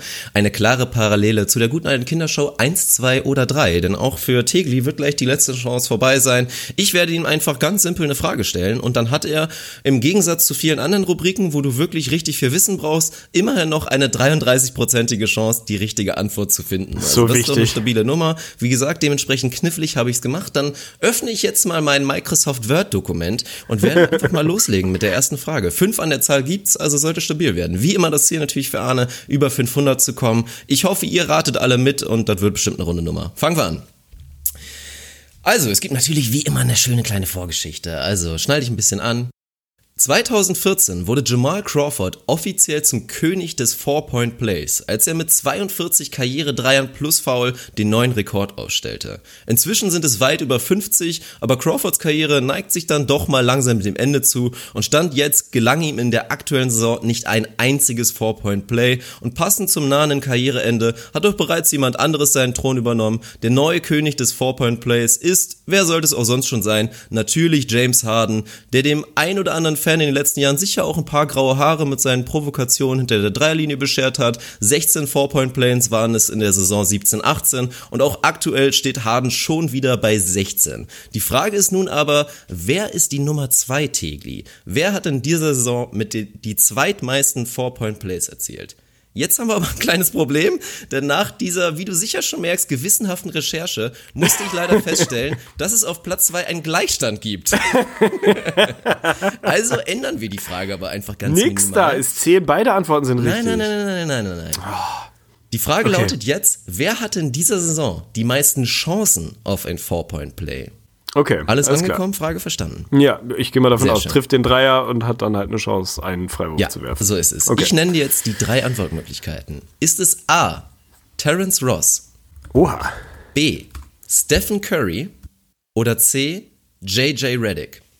Krank. Also erstmal Chapeau Klack an dich, finde ich mal eine sehr gelungene Abwechslung, finde ich irgendwie ein, ein sehr spannendes Thema. Muss man sich natürlich mal ein bisschen überlegen, wie man, wie man daran geht. Also ein Weg kann natürlich sein, dass man sich prinzipiell nur auf die Hochvolumen-Dreier-Shooter beschränkt, weil dann einfach in der Natur der Sache, wenn du eine Bewegung sehr häufig machst, dann wird es hin und wieder auch mal passieren, dass du dabei gefault wirst. Und wenn du, weiß ich nicht, 900 Dreier im Jahr hochwirfst, so wie Harden wahrscheinlich eher drüber sein sollte am Ende der Saison, dann wirst du dabei relativ häufig auch mal gefault werden und kannst ein Four-Point-Play generieren. Oder gehst du eher in die Richtung, Spieler, die das wirklich ganz aktiv bewusst versuchen zu forcieren. Ähm, wo so ein Stephen Curry für mich schon jemand ist, der da eigentlich natürlich, was das Volumen angeht, guckt er einen natürlich sofort an. Dürfte derjenige sein, der die zweitmeisten Dreier-Attempts der Liga nimmt. Vermutlich würde ich einfach mal, äh, mal davon ausgehen, dass das nach wie vor so ist, wobei auch ein Paul George da relativ weit oben sein sollte. Da kann ich mir vorstellen, dass Curry einfach in seiner Natur so viele Dreier von so weit draußen nimmt. Er wird nicht so wahnsinnig oft gefoult, er legt es nicht so ganz extrem drauf an. Auch bei ihm kennen wir natürlich diese Plays. aber wann wirst du am ehesten beim Dreier gefoult? Ist es vielleicht in der Ecke? Sind es die Corner Threes, wo das häufiger vorkommt, wo Curry jetzt nicht so wahnsinnig viele von nimmt? Bin ich mir nicht so sicher. Wen hatten wir noch mit dabei? Wir hatten Terence Ross, der natürlich ein, ein Kollege ist, bei dem sowas, äh, bei dem sowas immer mal vorkommt. Wie viel Dreier nimmt Terence Ross dieses Jahr? Ist eine gute Frage. Müsste so um und bei Top 15 der Liga sollte er mit drin sein. Von daher kann ich mir das schon vorstellen. Dann haben wir noch JJ Reddick. Den würde ich da impulsiv, würde ich ihn sofort ausklammern. Weil wa an was denkt man, wenn man JJ Reddick Dreier sieht? Dann siehst du ihn irgendwie aus der Ecke so ein bisschen hochköln und verhältnismäßig offen Dreier nehmen, wobei er in der Luft aussieht, als hätte sie ihm gerade beide Beine weggetreten. Also diese absurde Körperstabilität, gerade im, im Rumpf und im Oberkörper, dass er das schafft, so aus der Drehung dieses Ding noch sauber und clean loszuwerden. Ich glaube, dass er da nicht so wahnsinnig oft bei gefault wird. Von daher würde ich ihn eigentlich, würde ich ihn ausklammern. Und da ich Curry auch aus den, ja, dieser, beim Pull-Up wirst du halt im Normalfall nicht gefault. Nicht unbedingt. Das ist dann der Verteidiger ist wahnsinnig dumm so. Und so weit draußen, wie Curry viele seiner Dreier nimmt. Ich glaube, es ist Terence Ross und bin mir sicher, dass diese Antwort falsch ist, weil du mich aufs Glatteis führen wolltest, weil du ein, ein Assi bist. Meine Antwort ist trotzdem Terence Ross. Oh, ist das wichtig. Oha, das ist natürlich Eieiei. ein sehr, sehr solider Start und auch stabil analysiert von Oh, dir. nice, also, ey. Terence Ross, nicht ganz Top 15, was die Dreier-Attempts per Game angeht. Okay. Äh, Da ist er aktuell Platz 17 mit stabilen 6,7 Attempts per Game. Also der darf sich bei den Magic aktuell aber mal richtig austoben. Spielt mit Sicherheit auch die beste Saison seines Lebens. Career High 14,6 Punkte in 26,4 Minuten von der Bank. Wie gesagt, den Dreier nimmt er so viel wie noch nie, trifft ihn auch solide mit 37 Prozent und ist aufgrund seiner Athletik und auch als Spieler, der relativ hoch springt bei seinem Wurf, natürlich ein Kandidat für genau diese Situation. Von daher sehr stabil. Acht Chancen hatte er, also war tight mit den Makes mit tatsächlich Stephen Curry, dem du das etwas Oha. weniger zugetraut hattest. Ja, ja, das Curry Volumen, ne? 7 aus 7 gegangen und JJ Reddick nicht Platz 3, weil da habe ich noch äh, einen ausgelassen, aber Reddick 6 von 6, was Four-Point-Plays angeht. Relativ random ist Darius Miller Platz 3 mit ebenfalls 7 Geil. Four-Point-Play-Möglichkeiten und 6 komplettierten und auch Jay Crowder tatsächlich sneakt sich da rein. Sechsmal hatte er die Chance auf ein Four-Point-Play, aber nur drei davon wirklich komplettiert. Kurzes Shoutout geht übrigens auch nochmal raus an James Harden, der extrem klatsch ist, wenn er die Chance auf ein Four-Point-Play hat. In den letzten beiden Saisons, wie gesagt, jeweils 16 Four-Point-Plays und das Ganze waren auch nur 32 Versuche. Also wirklich 100 Prozent, wenn er die Chance hat auf dieses Four-Point-Play. Das ist auf jeden Fall halbwegs stabil. Geil, 1-0, ey. Das geht gut los. Sehr schön, dann machen wir einfach mal direkt weiter mit Frage Nummer zwei Und auch da natürlich wieder eine kleine Story vorher. Wir reden immer davon, dass Sophomores für uns keinen Most Improved Player Kandidaten darstellen können, da wir von Rookies ja einfach erwarten, dass sie in ihrer zweiten Saison einen großen Schritt machen. Und um diesen Schritt soll es jetzt natürlich gehen. Wer hat rein was Points per Game angeht, den größten Schritt nach vorne gemacht? Okay. Ist es A. De'Aaron Fox, B. John Collins oder C. Jedi Osman? Heieieiei. Okay, also es geht tatsächlich um, um die numerisch größte Zahl dahinter, ne? Also so. Points per Game, Ahnung. wer Points hat per Game. Den, den größten Schritt nach vorne gemacht, genau. Also bei wem Ja, ist also die es geht jetzt nicht um- Differenz um prozentual oder so ein Scheiß. Zu dieser Saison die größte. Okay, also es geht nicht um Prozente oder so ein Kack, Nein. sondern um absolute Zahlen. Okay, dann fangen Ja. wir mal hinten an. Chaddy Osman. Letztes Jahr irgendwie, ja, interessante Geschichte bei den Cavs. Schon jemand, der irgendwie so ein bisschen Fantasie gemacht hat, dass man immer gesagt hat, Mensch, Tyron Lue, du weißt überhaupt nicht, wie Basketball geht, gib ihm mal mehr Minuten und so. Dieses Jahr bekommt er deutlich mehr Minuten, ist da deutlich in den 30ern, startet jedes Spiel, würde ich mal behaupten. Wie viele Punkte macht er dieses Jahr? Damit würde ich mal anfangen. Chaddy Osman würde ich irgendwo bei Ah, diese Schrottteams, die haben auch natürlich immer so ein bisschen die Gefahr, dass man das dann überbewertet und denkt, der macht irgendwie 16 Punkte. Das wird er nicht machen. Er wird auch keine 15 machen, aber er wird über 10 machen, definitiv. Boah, vielleicht so 12, 13, 14, irgendwas. 12 bis 14 würde ich bei Jelly aus mal eintakten. Und wie viel hat er letztes Jahr gemacht? Das können in den wenigen Minuten, können das keine 5 gewesen sein. Sagen wir mal, er hat letztes Jahr viereinhalb gemacht und dieses Jahr, boah, 14 oder so vielleicht. Dann, boah, ist da so ein Zuwachs, da muss ich mal eben mitschreiben, so von 9,5 Points per Game oder so ähnlich, die er, die er sich rauftut. Reicht, kann das schon reichen, ist die Frage. Dann gehen wir mal einen zurück Richtung die Aaron Fox. Da habe ich, hätte, hätte ich impulsiv gesagt, es kann nicht reichen, weil der letztes Jahr zu viel gemacht hat. Also wie viele Punkte macht die Aaron Fox dieses Jahr? In einer perfekten Welt, wenn es richtig gut läuft, knappe 19 vielleicht, könnte, könnte zu viel sein, aber irgendwie so den Dreh. Macht keine 20, macht vielleicht so 18,5 oder so, hat aber letztes Jahr mit Sicherheit zweistellig gescored. Definitiv. Und damit kann das schon nicht reichen, um, um besser zu sein als Jedi Osman in, in, in, äh, meiner, in meiner Liste auf jeden Fall. Dann haben wir noch John Collins, war das, ne? Hat, hattest du mir dazu Richtig. geworfen? John Collins. Nicht Zach Collins, sondern natürlich John Collins von den Atlanta ja, ja. Das ist eine harte Veranstaltung, weil John Collins dieses Jahr, insbesondere in den letzten Wochen, massiv am Ballen ist. Also wirklich ganz massiv am Ballen. Macht er 20 Punkte, das könnte fast sein. Also der ist auf jeden Fall, wobei am Anfang der Saison nicht ganz so, vielleicht nicht ganz, aber irgendwie den Dreh. So um und bei 20. Wie viele Punkte hat der letztes Jahr gemacht? Das ist ein großes Problem. Das ist ein verdammt großes Problem. Wie viele Minuten hat er gespielt? Er hat, meine ich, relativ viel gespielt aber natürlich weniger als dieses Jahr. Hat nicht so viel gestartet letztes Jahr. Dieses Jahr startet er. Das ist natürlich auch nochmal, boah, zu beachten. Scheiße, ey. Also, einer von beiden ist es. Das Schöne ist an der Rubrik, also ich bin mir absolut sicher, dass es, okay, wahrscheinlich ist es Darren Fox, aber ich behaupte, ich bin mir absolut sicher, dass es Fox nicht ist. Eigentlich würde ich denken, dass es Jedi Osman ist, weil der von so einem überschaubaren Niveau kommt aus dem letzten Jahr. Also da könnte es halt auch locker sein, dass ich das overrate. Es könnte locker sein, dass er letztes Jahr nur 2,7 Punkte gemacht hat. Das ist eher unwahrscheinlich, aber es kann schon extrem niedrig gewesen sein. Ah, das Schöne an der Rubrik ist, ich kann jetzt einfach raten und am Ende sagen, ich wusste es, ne? Ähm, sag mir nochmal die Reihenfolge. Fox, Collins, Osman war die Reihenfolge? Wie, wie, was willst du jetzt mit der Reihenfolge? Machst du jetzt Ich so will dir einen eine Zahl sagen. Wir das, spielen, was? nein, wir spielen 1, 2 oder 3 und ich will einfach eine Zahl sagen Ah, und mich okay. richtig fühlen. Ob ich Fox, wirklich Collins, richtig stehe. Osman war natürlich die, die Reihenfolge, ja. Okay. Ob ich wirklich richtig stehe, sehe ich, wenn das Licht angehe und äh, nehme die drei Chedi Osman. Oh, ist das ärgerlich, ey. Oh Mann. Ich hatte das Airhorn wirklich schon, also der linke Mausklick war wirklich Oh. schon sowas von da fürs Airhorn, weil du bist ja komplett on fire. Also was die es Analyse dicht angeht. wenigstens gewesen? Und zwischenzeitlich Ah. warst du eigentlich schon auf dem richtigen Kandidaten, hast dann leider noch zurückgeswitcht. Also wirklich alles sehr, sehr richtig analysiert. Wir fangen mit Darren Fox an, der tatsächlich Platz drei ist in dieser Liste. Hast du genau richtig gesagt. Es sind nicht ganz 18,5, es sind 17,5 in der in dieser Okay. Saison. Hat natürlich einen riesigen Schritt nach vorne gemacht. Aber in der letzten Saison, wie du es richtig gesagt hast, waren es einfach zu viel. 11,6. Das ergibt eine Differenz von 5,9 Punkten. Damit ist er Platz 3. Jedi Osman tatsächlich nur Platz 2. 13 Punkte sind es in dieser Saison Ah, glatt. Auch wenig. da warst du auf dem richtigen Dampfer. Eigentlich relativ 12 bis 14 hast du gesagt. In der letzten Saison waren es 3,9. Damit sind wir bei plus 9,1. Aber der Gewinner ist natürlich John Collins und es ist sehr, sehr knapp. Ich habe gesagt, es ist knifflig. Tut mir leid. In dieser Saison sind es nicht ganz 20, aber wirklich extrem stabile 19,9 Punkte per Game. Und auch da bin ich stolz. Dem Jungen habe ich in seiner ersten Saison auf jeden Fall All-Star-Potenzial zugeschrieben. Richtig geiler Typ. In der letzten Saison waren es 10,5 Punkte und da gibt eine Differenz ganz, ganz knapp vor Jedi Osman 9,4 Punkte. Oh, ist das Gift. Auf jeden Fall maximal ärgerlich, schade. Aber ich fühlte aber mich mit trotzdem dem, sehr, mit dem gut. Pick Und gut. mit diesem Rhythmus, den musst du jetzt einfach mitnehmen und dann schaffst du es über 500. Da bin ich mir zu 100% sicher. So on fire, wie du momentan bist. Wir machen direkt Alles weiter. klar, gib ihm. Bisher habe ich mir mit den Fragen auf jeden Fall solide Mühe gegeben. Aber Tegli, deine Lieblingsquiz-Kategorie darf natürlich auch heute nicht fehlen. Oh Mann, es geht ey. um Instagram. Ich hasse dich. Ich werde dir drei Ah. Spieler nennen und gesucht ist derjenige mit den wenigsten Followern auf Das Instagram. ist so unnötig für mich.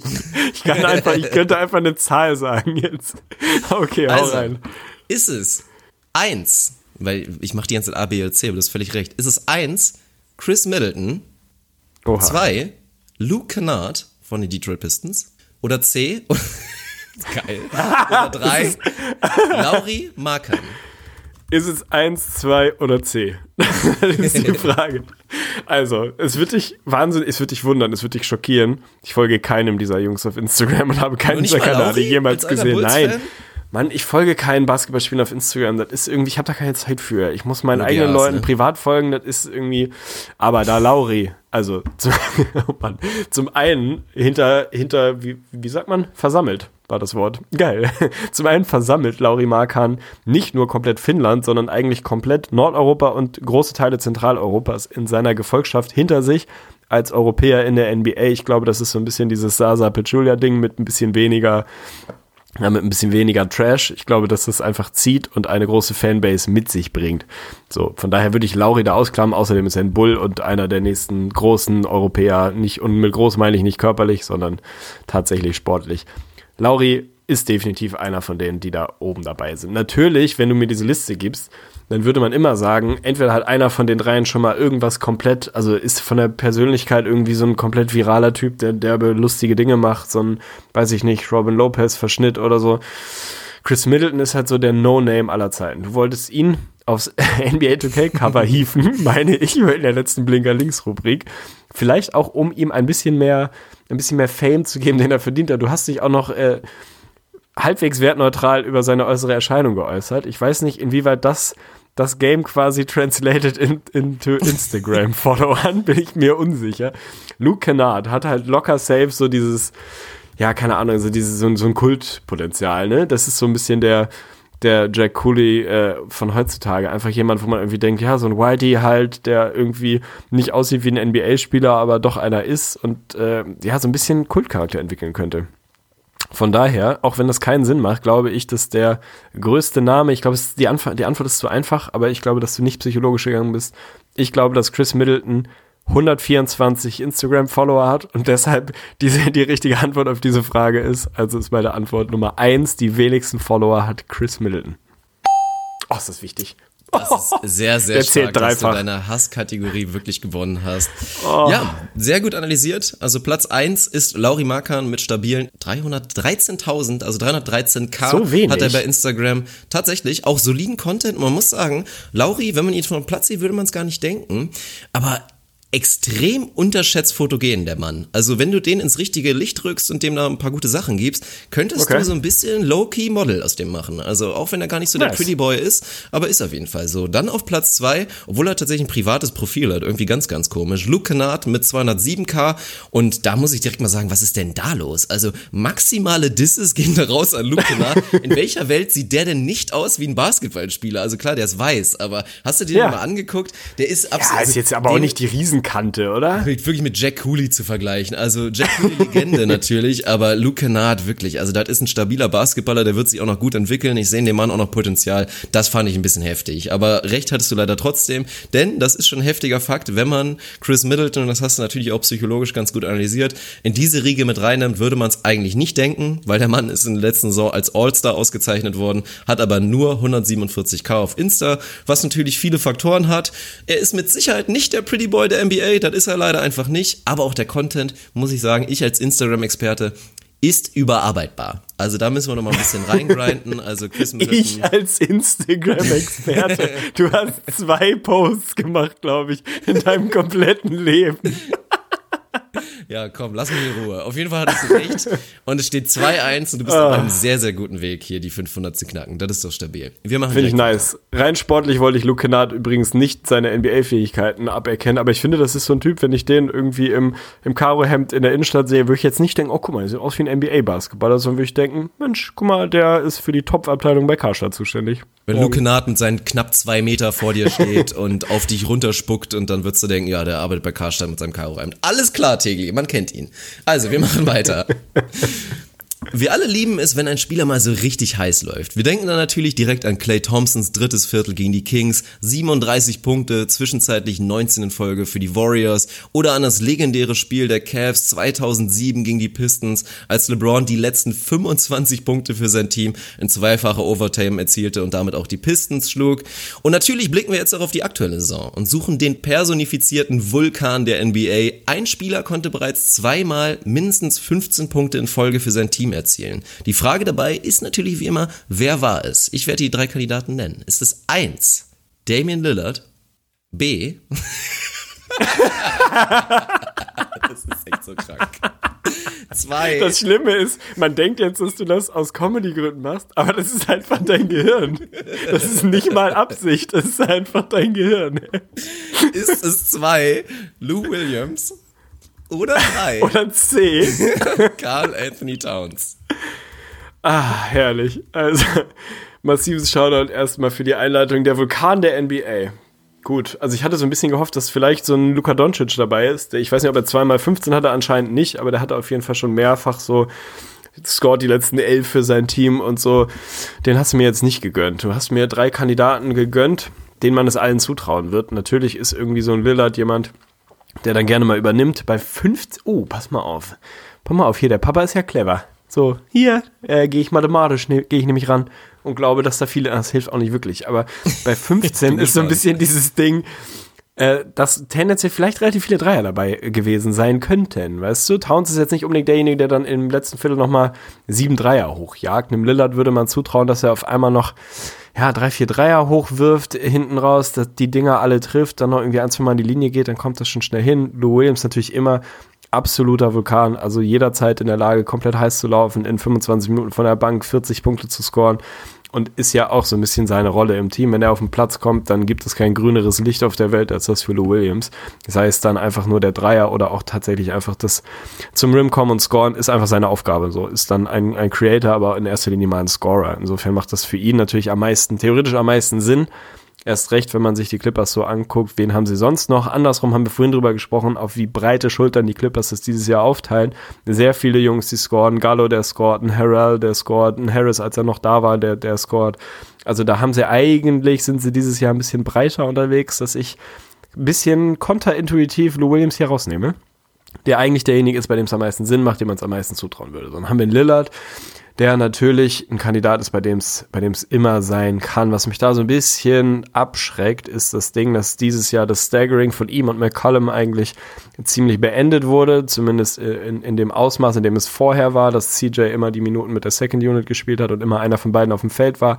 Mittlerweile spielen sie sehr, sehr viele Minuten zusammen, was eher dagegen spricht, dass CJ dann da irgendwie ewig in der, in der Gegend rumsteht und Dame da seine Show abzieht und 15 scored. Andersrum ist ja halt jemand, dann triffst du mal drei Dreier in Folge so und dann kann das halt auch einfach schnell mal passieren. Towns ist halt so ein bisschen der, der X-Faktor hier drin. Die Wolves, ja, wen haben die Wolves schon noch? Irgendwie mehr oder weniger nix. Andrew Wiggins jetzt auch komplett in der Versenkung verschwunden.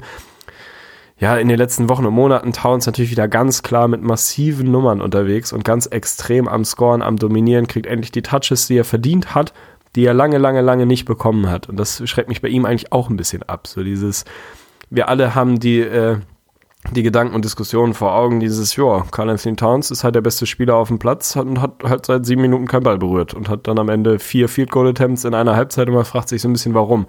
Sprich auch komplett dagegen. Ich kann mir aber vorstellen, dass das jetzt in dem Stretch in den letzten Wochen, dass das tatsächlich zweimal passiert ist. Es ist eigentlich, es fühlt sich für mich falsch an. Ah, eigentlich wäre meine Antwort, meine Kopfantwort wäre Lou Williams, aber meine zweite Kopfhälfte Antwort ist Carl Anthony Towns. Also für dich C oder 3 oder was auch immer, ich nehme Towns. Ja, das war klar, das war dumm. Und es ist wieder, es ist wieder denkbar knapp. Also du hättest meine Facecam sehen sollen, als du gesagt hast, Lou Williams klammer ich jetzt direkt mal aus. Also natürlich schon gespoilert. Da war dann so, Das wird eng. ich hätte am liebsten was gesagt, aber nee, also Towns habe ich tatsächlich so ein bisschen als Attrappe damit reingenommen, auch wenn er natürlich brachial scored und dominiert, alles richtig gesagt. Du wirst in dieser Kategorie sehr, sehr selten Big Man einfach finden, Ja, weil das Spiel eben, das einfach ja selten auch so mein- konstruiert ist, dass ein Big Man wirklich achtmal hintereinander den Ball bekommt und dann scored. Also das hättest du vielleicht analysieren können. Lillard ist Platz zwei in dieser Liste, dem ist das Ganze einmal gelungen, aber Lou Williams, und das Ganze habe ich eigentlich fast schon ein bisschen gespoilert am Anfang des Podcasts, als ich meinte, Lou Williams immer mal wieder gut, dass er dir 15 in Folge reindrückt, was natürlich ein kompletter Freudscher war für das, was später noch kommen sollte. Ihm ist das Ganze tatsächlich als einziger in der Liga schon zweimal gelungen. Am 2. Februar 16 in Folge für die Clippers im vierten Viertel beim Sieg gegen die Pistons. Und wenn das nicht schon reichen würde, einfach mal drei Tage später am 5. Februar 15 in Folge ebenfalls beim Sieg gegen die Hornets. Also sehr, sehr Mal stabil wieder zu viel insgesamt. Psychologie, ey. Ja, leider zu viel insgesamt Psychologie 15 in reingeworfen. Folge für das Team. Das ist schon echt eine harte Nummer. Das haben auch abgesehen von Williams und Lillard nur noch Harden, DeRozan und Curry geschafft. Doncic finde ich interessant. Also finde ich auch, dass man das Gefühl hat, aber in dieser Liste auch absolut nicht vorhanden. Auch nicht irgendwie mal 10 in Folge, das hat er auch nicht geschafft. Ja, aber spannende Geschichte und spannend ist natürlich auch das Stichwort für die fünfte Frage, die gleich kommen wird, weil es steht 2-2. Du machst bisher einen richtig guten Job. Also 2-2 ist schon das Gegenteil von schmeichelhaft, was mir gerade nicht einfällt, aber es ist echt schade und ich würde ungern sehen, dass du jetzt hier wirklich mit einer Niederlage rausgehst, obwohl du hier gerade so stark performst. Also, nochmal konzentrieren, es gibt wieder eine kleine Vorgeschichte und dann schauen wir mal, ob du das Ding hinten raus rausgrindest. Okay. So, Frage Nummer 5. Und zum Abschluss bleiben wir in einer zumindest ähnlichen Kategorie. Es geht wieder um die absoluten Topscorer der NBA. Teilweise reden wir hier natürlich über die Season Highs der jeweiligen Spieler. Wir suchen jetzt aber nicht denjenigen, der am meisten Punkte in dieser Saison erzielt hat. Das wäre übrigens James Harden mit 61, sondern wir suchen Spieler X, der in dieser Saison, aufgepasst, die größte Differenz zwischen seinem Season High und seinem Season Low besitzt. Und dabei ganz wichtig, kurz erklärt, ich will hier nicht über irgendwelche Spiele reden, in denen sich jemand verletzt hat. Als Season Low habe ich nur Spiele gelten lassen, in denen der Spieler mindestens 30 Minuten auf dem Platz stand. Finde ich geil. Okay. Und die drei Antwortmöglichkeiten lauten, ist es 1, LaMarcus Aldridge, 2, Clay Thompson oder 3, Kemba Walker? Boah, finde ich richtig geil. Also Chapeau Clark auf jeden Fall erstmal an dich für die, äh, für die Kreativität in der Vorbereitung. Also auch da muss man sich natürlich irgendwie so ein bisschen, bisschen versuchen, logisch und erinnerungsmäßig irgendwie, äh, ja, irgendwie ranzu, ranzutasten. Also wenn wir mal mit, mit Kemba vielleicht, weil ich die ganze Zeit hinten angefangen habe, anfangen. Kemba hat natürlich auf seiner Habenseite, wenn ich das richtig im Kopf habe, sein 60-Point-Game, was er irgendwie, ich glaube, es war relativ Anfang der Saison, eines der ersten 20, 30 Spiele oder was, in der Phase, als er komplett am Ledern war, müsste er sein 60-Game-Ding dabei gehabt. Das schreibe ich jetzt mal eben mit so 60 als High, sein Career-High und so. Das hilft natürlich schon mal sehr. Auf der anderen Seite ist Kemba durchaus jemand, der auch mal gerne für so ein Spiel mit 10, 12 Punkten gut ist.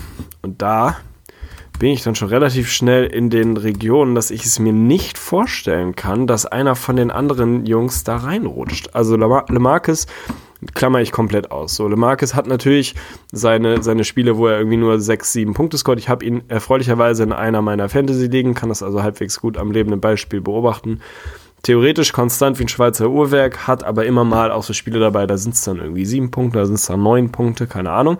Also sein Season Low, behaupte ich einfach mal, ist das niedrigste von allen dreien. Aber da sein Season High so deutlich niedriger sein sollte eigentlich als das der anderen, kann ich mir schon vorstellen, dass er da rausfällt. Bei Clay hast du natürlich so die ultimative, ja, die ultimative äh, 50, 48 Geschichten dabei. Clay hat dieses Jahr Clay hat doch auch ein 50-Point-Game gehabt, oder? Ich meine, er hatte auch 50. Oh fuck, ey, es ist doch nicht so einfach, wie ich eben gehofft habe. Äh, jetzt würde ich gerne eine Facecam haben, wenn es irgendwie geht. Also Clay taktiere ich auch mal mit um und bei 50 rein. Natürlich hat Clay auch mal so Off-Nights, aber die sind eigentlich jetzt auch nicht so ultra dramatisch. Also wenn ich jetzt mal sagen würde, selbst in einer Off-Night trifft er dann trotzdem noch seine 2, 3 Dreier, sagen wir mal 12, nehme ich auch mal als Season Low jetzt für, äh, für Clay. Dann bin ich da bei einer Differenz von ungefähr 38, die von Kemba schon deutlich, deutlich höher. Also klammer ich die aus. So, jetzt hatte ich eben gesagt, dass Lamarcus das geringste Season High von diesen Jungs hat. Also, nee, andersrum. Doch, nee, andersrum. Er hat das krasseste Season Low. Lamarcus hatte bestimmt mal ein Spiel dabei, da hat er, ich trage jetzt hier mal sieben Punkte ein. Da hat er sieben Punkte gemacht oder acht von mir aus. Wie hoch ist das Season High von LeMarcus Aldridge? Wenn ich das richtig. Ah, ah, oh, wichtige Frage. Äh, Overtime etc. zählt alles mit, ja? Also wir zählen jetzt nicht mit. nur. Ah, oh Mann, da hat er auch so ein dickes Spiel. Ah, aber wie viel war das? Oh Mann, ich glaube, er hatte auch ein 50-Point-Game. Oh, sagen wir mal, oh, 52, ich muss rechnen. Also, oh, ist das schwierig. Sagen wir mal, Marcus Aldridge, Season Low 7, Season High 50. Sind 43. Clay, sagen wir mal, Season High, ich glaube, er hatte eine 50, hat aber ein höheres Season High, Clay ist raus. Dann nehmen wir Kemba mit seinen 60. Wie hoch ist sein Season Low gewesen von Kemba Walker? Der ist schon jemand, ich sage jetzt mal 10 Punkte. Also sage ich mal, die Differenz bei Kemba sind 50, bei Clay irgendwie 40, wenn überhaupt. Und bei LeMarcus Aldridge sind sie nicht so hoch wie bei Kemba, ich weiß es nicht, Alter. Ah, Lirum Larum, es steht 2-2, ne? Das Ding ist on the line. Klatsch Tegli. Klatsch Tegli geht draußen hoch. Ja, mit seiner, mit seiner unfassbaren Elevation, die er hat. Lässt das Ding fliegen und schmeißt den Kemba Walker in Richtung Korb und nimmt 3 und C und Kemba und hofft, was passiert. Oh, ist das wichtig. Das ist so ein krasser Upper jetzt hinten raus, meine Das Güte, ist, das ist nicht nur richtig, das ist wirklich auch verdient. Muss man sagen. Also für mich mit Sicherheit in unserer vier, über vierjährigen Podcast-Historie ein Top 5 Auftritt für Quizrubriken von dir heute. Sehr, sehr stark, dementsprechend auch verdient 3-2 gewonnen. Auch Oh, du musst es bitte. Du auflösen ein nicht, bisschen, ja. Du lagst nicht überall richtig, natürlich werde ich alles auflösen. Die geringste Differenz besitzt Clay Thompson, also da hattest Okay. du schon einen guten Riecher, hast das Ganze aber auch ein kleines bisschen unterschätzt. Sein Season High war natürlich seine Rekordnacht, als er 14 Dreier gegen die Bulls traf, damit Ja. ja, den Dreierrekord in einem, einem Game aufstellte und sein Season Low wirklich überraschend gering, aber Clay ist natürlich auch jemand, der einfach mal komplett abtaucht, vielleicht auch nicht so viele Touches bekam und genau das ist zugetroffen in einem Spiel gegen die Lakers, da ist er 2 aus 7 gegangen für 5 Punkte, macht eine Autsch. Differenz von 47 Punkten, ist damit Platz 3. Auf Platz 2 liegt DeMarcus Aldridge, der hast du nochmal einen guten Turnaround bekommen, in einem zweifachen Overtime-Sieg gegen die Thunder 56 aufgelegt hat und auch mal gut abgetaucht ist, beziehungsweise gut daneben geballert hat mit seinen ganzen Midrangern. Sechs Punkte bei einem 2 aus Oh, krass. 14 Auftritt, Niederlage gegen Miami, das macht 50 Punkte Differenz, aber Platz 1 und vollkommen richtig und wichtig und gut, dass du natürlich die 60 schon mal vorne hattest, also Kemba mit dem Second Season High, abgesehen von James Harden, also damit natürlich schon mal einen soliden Vorteil. 60 Punkte in einem epischen, in einer epischen Overtime-Schlag gegen die Sixers. Haben die Hornets leider verloren, aber war trotzdem eine der krassesten Leistungen wahrscheinlich in dieser Saison. Und sein Season Low hast du eigentlich auch gut analysiert. Kemba auch mal jemand, bei dem es mal nicht läuft. Sieben Punkte, 2 aus 16 Oh, bei krass. Niederlage gegen die Cavs. Also damit eine Differenz von 53 Punkten, auch echt heftig. Müsste man mal historisch ein bisschen analysieren, ob es da vielleicht noch, ja, ja gut, gab es natürlich vielleicht krasse Sachen bei noch heftigeren Ausbrüchen. Also, naja, aber sehr, sehr spannend, sehr, sehr schön und du gewinnst das Ding 3-2 und ja, Shoutouts gehen raus. Das ist auf jeden Fall wichtig. Jetzt werde ich mir eine Magnumflasche Moe aufmachen und den Nachmittag ausklingen lassen. Schön nochmal ein Liter Möd und dann gucken, was der Tag noch bringt. Vor allem, das ist meine Vorstellung und die triste Realität ist, ich muss gleich einkaufen, die Wohnung putzen, Papierkram machen und so richtig, richtig dumme Dinge. Vielleicht mache ich es trotzdem, dass ich mir einen kleinen, einen kleinen äh, Prosecco, ein Picolöchen. verdient. Ich habe kein Geld für ein Moe. den, Das wird ein aus den, den. PayPal-Spenden, machst du das oder so, oder hier und da Patreon und dann kaufen wir uns. Machen wir doch eh, wir kaufen da nur Moe von, damit wir alle die Wahrheit wissen. Wir haben noch nicht einmal was Privates davon gekauft. Ne, da müssen wirklich ungeschätzte, ungeahnte Reichtümer liegen. Also wahrscheinlich können wir da demnächst einfach mal komplett von Sabbatjahr machen und einfach nur noch, nur noch andere Sachen machen. Stabil. Shoutout an dich auf jeden Fall fürs Auftau Auftauchen, fürs Vorbereiten. Und äh, welcome back an äh, One Two Skip to Malou. Finde ich, hat sich, äh, ja, hat sich bewährt und arbeitet daran, einen festen Roster-Spot zu Ich bekommen. Ich finde, das sagen, wäre also hat verdient. sich in die Rotation, glaube ich, reingearbeitet mit diesem so. soliden Auftritt, der natürlich mit deiner starken Leistung zusammenhing, aber ich würde sagen, das ist ein schöner Upper, mit dem wir, mit dem wir die Episode jetzt auch beenden können. Anderthalb Stunden, obwohl wir uns mal wieder nur eine Stunde vorgenommen haben, das ist doch eine solide Nummer. Ich habe heute noch ein wichtiges Volleyball spielen, von daher brauche ich noch mal ein bisschen Ruhe, werde mich noch mal ein bisschen hinlegen, wirklich fokussieren. Wie nennt man das Ganze nochmal? äh, das, was Oli. Kahn immer gemacht hat. Visualisieren, dass ich mir Ah. vorstelle, wie ich das Ding natürlich wieder auf zweieinhalb Meter babam und wieder nur gut annehme, alles gut abwehren, dies, das, schön gewinnen, danach Bier. Ja, geil. Also darauf bereite ich mich gleich vor. Tegli hat schon erklärt, wie sein Tag weiter abläuft. Also ich verabschiede mich, wünsche euch ein schönes Wochenende, wenn ihr die Episode ganz taufrisch jetzt noch hört am Samstagnachmittag und ansonsten, ja, hören wir uns Hoffentlich nächste Woche Donnerstag, ansonsten wenige Tage später, wie wir es jetzt auch hinbekommen haben. Solide. Wir sind im Rhythmus und so soll es weiter bleiben. Also haut rein. So ist das. Macht's gut, haut rein und ciao.